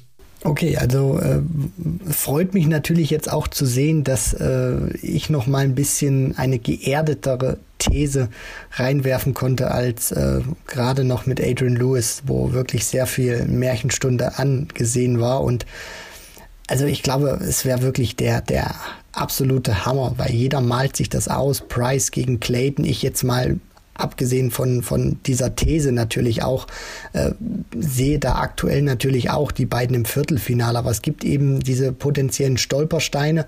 Fürs Turnier würde ich es mir eigentlich nicht wünschen, weil das wäre eigentlich ein knaller Match. Aber ich meine, es hätte auch so ein, so ein, so ein Stück weit, würde ich das auch ein bisschen geil finden, wenn, wenn Price und Clayton irgendwie schon früher stolpern. Ich meine, dafür lieben wir doch die WM, ne? für diese unglaublich unvorhersehbaren Ergebnisse, wenn wir beim Bully Boy sind. Ich meine, der ist in den letzten zwei Jahren gegen Luke Woodhouse und Jason Lowe ausgeschieden. Das ist für mich immer noch, also gerade, das ist ja eine unglaubliche Symbiose. In zwei Jahren hat er jetzt äh, gegen, gegen Woodhouse und gegen Lowe verloren und das kam ja völlig aus dem Nichts jeweils. Und das äh, zeigt natürlich auch, wie gefährlich denn gerade diese frühen Runden sind. Ich bin sehr gespannt, welche topgesetzten Spieler wir früh aus dem Turnier ausscheiden sehen. Ähm, dann würde ich sagen, machen wir den Laden dicht heute mit meiner allerletzten These. Die lautet folgendermaßen, die behandelt einen Spieler, der gar nicht bei dem Turnier dabei ist. So viel schon mal dazu. Also, die These lautet, beim Turnier steht ausgerechnet für den Deutschen, der gar nicht dabei ist, das meiste auf dem Spiel. Und zwar Max Hopp. Und meine These ist, Max Hopp verliert die Tourkarte nach der WM, macht dann aber den Martin Schindler und ja, kommt zurück auf die Tour und spielt dann ein starkes Jahr. Das wäre meine zugegebenermaßen sehr in die Zukunft gerichtete These. Ja, ich könnte für die Q-School noch einen äh, guten Zimmernachbarn äh, gebrauchen. So. Deswegen, äh, nee, Spaß beiseite. Also, ich hoffe, dass es nicht so ist, weil ich Wobei ich auch sagen muss, kann ich ja jetzt nach einem Jahr Verzögerung so ein bisschen sagen, ich habe mir auch bei Martin echt Sorgen gemacht, ob er das direkt wieder schafft. Umso krasser war es ja, mit was für einer Wucht er es dann wieder äh, zurück auf die Tour geschafft hat. Das war ja der Wahnsinn, was er da bei der Q-School teilweise veranstaltet hat. Ich kann für mich zusammenfassen, ich, also, müsst, also ich weiß auch gar nicht, erklär mal, was müsste denn alles passieren? So, hast du es ungefähr auf dem Schirm, was passieren müsste? Ich habe es mir jetzt gerade nochmal aufgeschlagen hier. Also er steht auf 59, wenn die WM-Ergebnisse schon rausgerechnet sind. Also in der Ausgangsposition ist er die 59. Höher kann er nicht rutschen ähm, nach der WM. Dann haben wir hinter ihm Scott Waits, der wird nichts mehr holen, weil er bei der WM nicht dabei ist. Dann Raymond van Barneveld, wenn der Illigan schlägt, die erste Runde übersteht, ist er vor Hopp. Hopp rutscht auf 60. Martin Schindler schlägt Hempel, wäre Hopp nur noch die 61. Dann haben wir einen Ryan Mickel, der noch ein bisschen darunter kommt. Schlägt der Schmutzler, haben wir Hopp auf 62. Dann haben wir Bradley Brooks gegen Willie Borland. Alles andere als Außenseiter. Hopp wäre auf 63. So, und dann wird es interessant. Dann haben wir jetzt einen Mike de Decker wieder in der Verlosung, der ähm, gegen Labanauska spielt, der nachgerückt ist für äh, Charles Losper, der aus Südafrika wegen der Quarantänebestimmungen, wegen der Einreisebestimmungen nicht anreisen darf.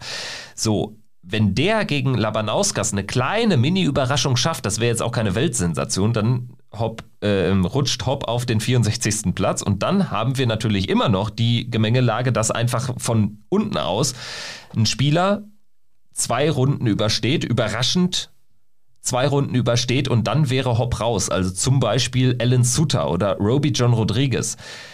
Scott Mitchell, auch nicht äh, völlig aus der Luft gegriffen, dass der irgendwie an Ian White vorbeikommt in seinem Segment. Also es müsste schon sehr viel passieren, aber es wäre jetzt auch kein Weltwunder. Also so ein bisschen sollte man darauf achten, wie sich das Ranking äh, verschiebt. Ich habe eine kleine Off-Topic-Frage. Äh, weißt du, wie das ist, wenn jetzt von Barnefeld äh, in seinem ersten Jahr in die Top 64 rutscht? Bekommt er dann die Tourcard trotzdem nur für das eine Jahr garantiert, für das er sie sowieso schon hat? Ja, genau. Also er, er hat sie ja für zwei Jahre. Das heißt, seine Position, genau wie die von Martin Schindler, ist egal. Wenn er jetzt äh, sich in die Top 64 schon nach Jahr 1 spielt, heißt das nicht, dass er dann irgendwie. Ähm, so einen Gutschein für so ein weiteres Jahr bekommt. Genau, das, das, das bedeutet okay. das nicht. Und was natürlich noch wichtig ist, dass diejenigen, die sich innerhalb von einem Jahr da reinspielen, die blockieren im Prinzip ja eine Tourkarte für andere genau, Spieler. Genau, das fand ich nämlich gerade interessant. Ja. ja das finde ich auch interessant. Genau. Ja, okay, in der Ausgangssituation, ja, ich hoffe es nicht, aber es ist natürlich im Bereich des Möglichen, ja auch mit den ganzen Szenarien, die du gerade angesprochen hast, Kevin, äh, mir ist das, ich will jetzt nicht sagen, ein bisschen zu viel, aber ich glaube, äh, dass all das eintreffen könnte, glaube ich ehrlich gesagt nicht. Also selbst ein Mike de Decker, du hast recht, es wäre keine Weltsensation, aber dass die jetzt alle ihre Matches gewinnen, um dann natürlich an Max Hopp vorbeizuziehen und dann aus der Riege Suter, Kenny, Roby John, Edhouse, Mitchell äh, da noch einer hervorstößt, der dann in die dritte Runde reinkommt. Da muss sehr viel zusammenkommen.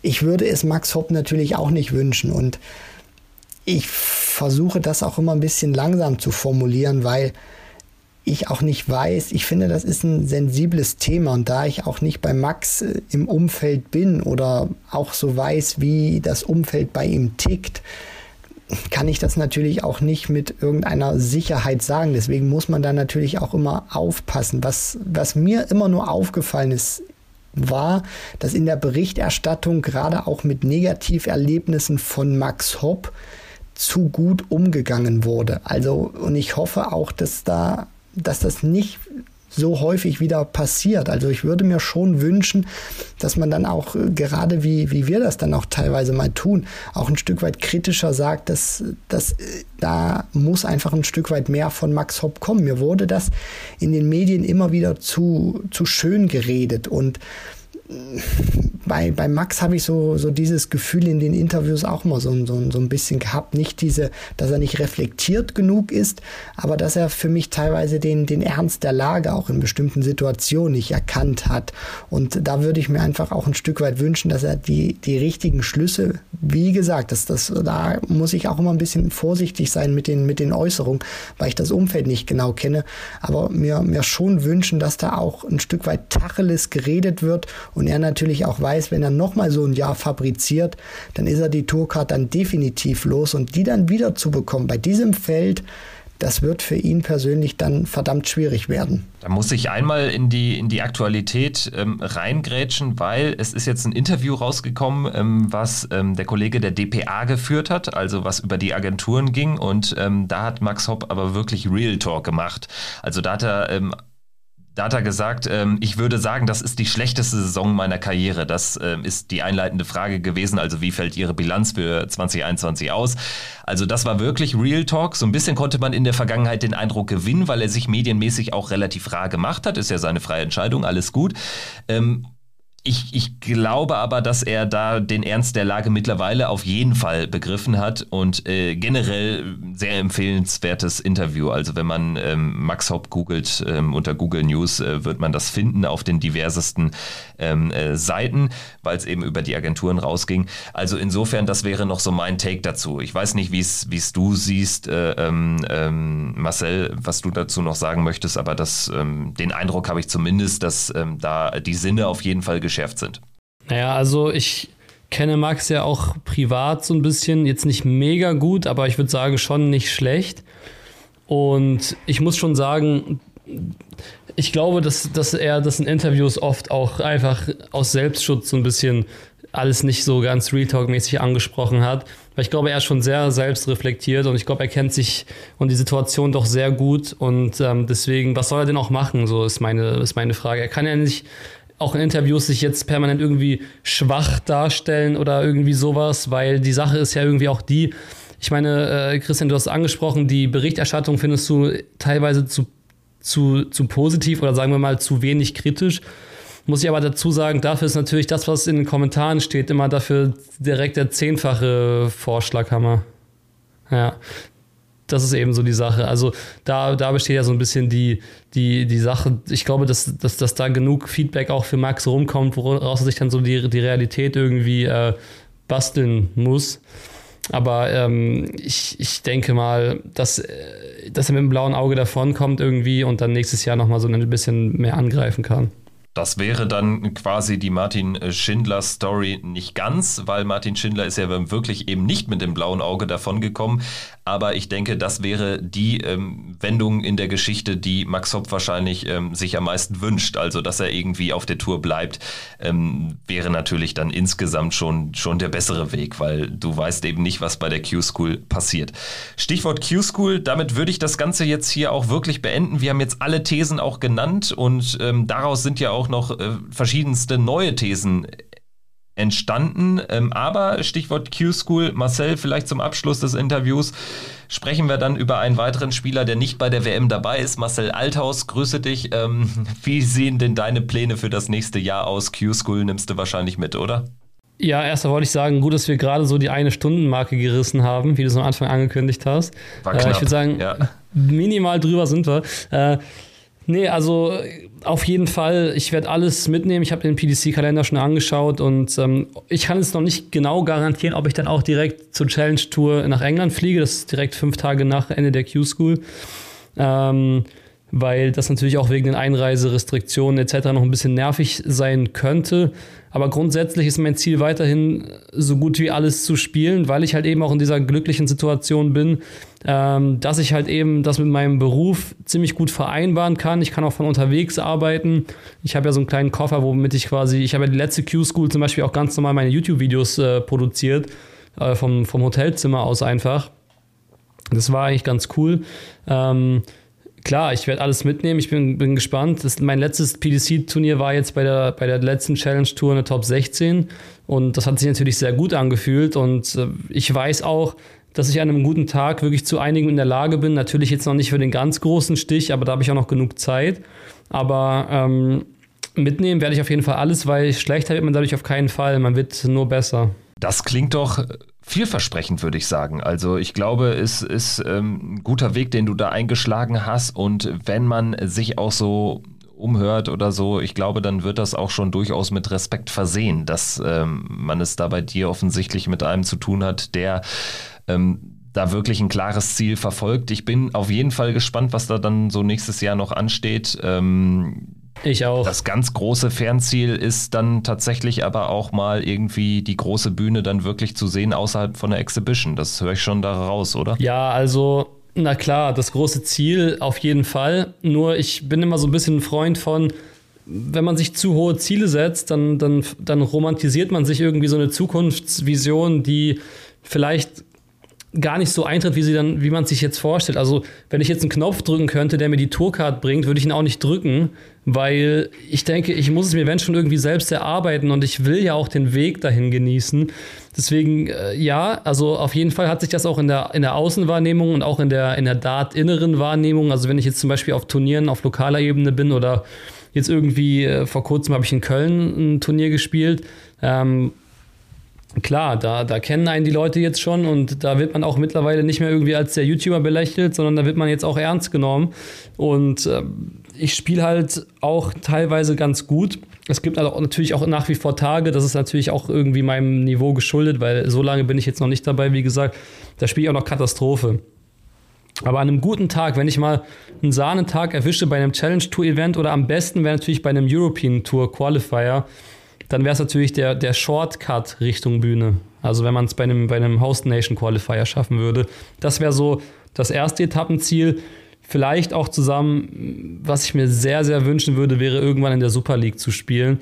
Und alles weitere kann man sich dann ja nochmal anschauen wir, wir kennen ja die Teilnahmemodalitäten, so will ich es mal nennen, der Super League, die ändern sich ja auch von Jahr zu Jahr. Also von daher, vielleicht ist der Weg ja gar nicht mehr so weit. Also man weiß es ja nicht. Gibt es da wieder einen Qualifier irgendwann? Also werden Wildkarten verteilt? Ja, ich habe ich hab auch äh, da vielleicht nochmal äh, eine Kleinigkeit zu. Ich habe auch äh, so gedacht, Mann, wenn die, wenn die Super League nach der Challenge Tour ausgeschrieben worden wäre, hätte man vielleicht mit dieser Top 16 sich zumindest in irgendein Gespräch mal gebracht, weil letztes Mal waren ja super viele Wildcards dabei. Ähm, ich meine, Marcel Gerdon und so hat es auch über eine, eine, eine geile Q-School einfach geschafft. Und ähm, ja, du sagst aber schon völlig richtig, man weiß ja auch gerade gar nicht so genau, wie man da überhaupt reinkommt. Ist auch so ein Etappenziel, muss jetzt auch nicht unbedingt sein, aber ich, mich würde es einfach freuen und ich will es ja auch nicht zu tief stapeln in, in meinen Zielen, weil ich schon, ich meine, ich spiele ja nicht umsonst so viel und versuche mich weiterzuentwickeln, aber es ist halt eben immer noch Dart und es ist halt immer noch äh, eine Sache, die die man am Anfang denkt, dass man die so schnell irgendwie meistern wird, aber es ist einfach ein so weiter Weg, das zu meistern. Und je mehr man diesen Weg beschreitet, desto mehr merkt man das auch. Deswegen mein Respekt sowieso steigt auch von Mal zu Mal auch einfach vor den Leuten, die ich bei der WM-Bühne sehe, weil ich weiß, jeder von denen musste so einen unfassbaren Weg gehen, um da hinzukommen. Also ich glaube, wenn jeder so ein bisschen so denken würde, dann wäre, wären auch bei unter Max Hopp äh, Posts deutlich weniger Hate-Kommentare zu finden.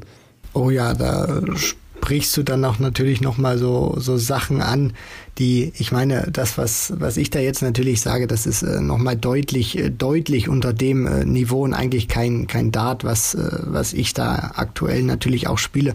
Nur du, du merkst das einfach auch schon, selbst wenn du da mit, mit, mit Averages, was du eigentlich gar nicht mehr als Averages bezeichnen kannst, da irgendwo auf der Development Tour rumkrauchst. Du, du kriegst einfach nochmal ein ganz anderes Gefühl, wenn du merkst, dass da die, die Leute, ein Van Gerven, ein Wright, ein Price, mit fast spielerischer Lockerheit über 100 auf den größten Bühnen spielen, wenn Millionen dann auch äh, zuschauen und es äh, darum auch geht, diesen Dart zu versenken, der dir irgendwie 500.000 Pfund bringt. Und dieses Gefühl allein schon lässt meinen Arm verkrampfen und äh, das ist wirklich, wirklich Wahnsinn. Und deswegen kann ich mich da auch nur anschließen und sagen, großen Respekt an jeden, der sich traut, diesen Weg zu gehen und der sich dann auch immer weiterentwickelt bis dann zu den großen Bühnen hin. Ich würde sagen, das sind äh, sehr gute Schlussworte für heute. Also die große Bühne haben wir ausführlich besprochen. Jetzt zum Ende auch noch ein bisschen die kleineren Bühnen.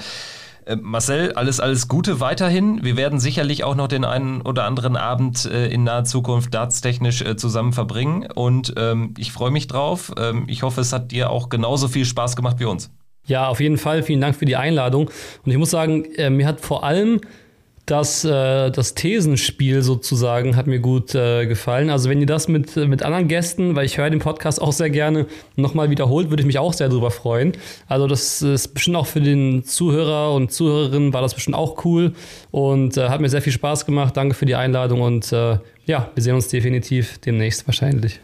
Ja, Christian, ich würde sagen, ähm, das Feedback nehmen wir mal so mit und das werden wir sicherlich dann im Verlauf des nächsten Jahres mal häufiger einstreuen. Also das hat echt Bock gemacht. Das können wir ähm, gerne nochmal machen. So sieht's aus. Und da gab's ja auch teilweise eine Menge zu lachen, aber auch man dann gemerkt hat, da steckt, äh, da kann vielleicht auch richtig was dahinter stecken. Also mir hat's auch äh, großen Spaß gemacht und mal sehen, wie wild das in Zukunft noch werden kann. Das war Checkout der Darts Podcast mit einer weiteren WM-Vorschau-Folge und äh, mit unserem heutigen Gast Marcel Scorpion. Wir hören uns dann natürlich täglich während der WM, also schaltet ein auf allen Kanälen und ja, dann verpasst ihr keine Folge mehr. Macht's gut, bis dahin. Ciao.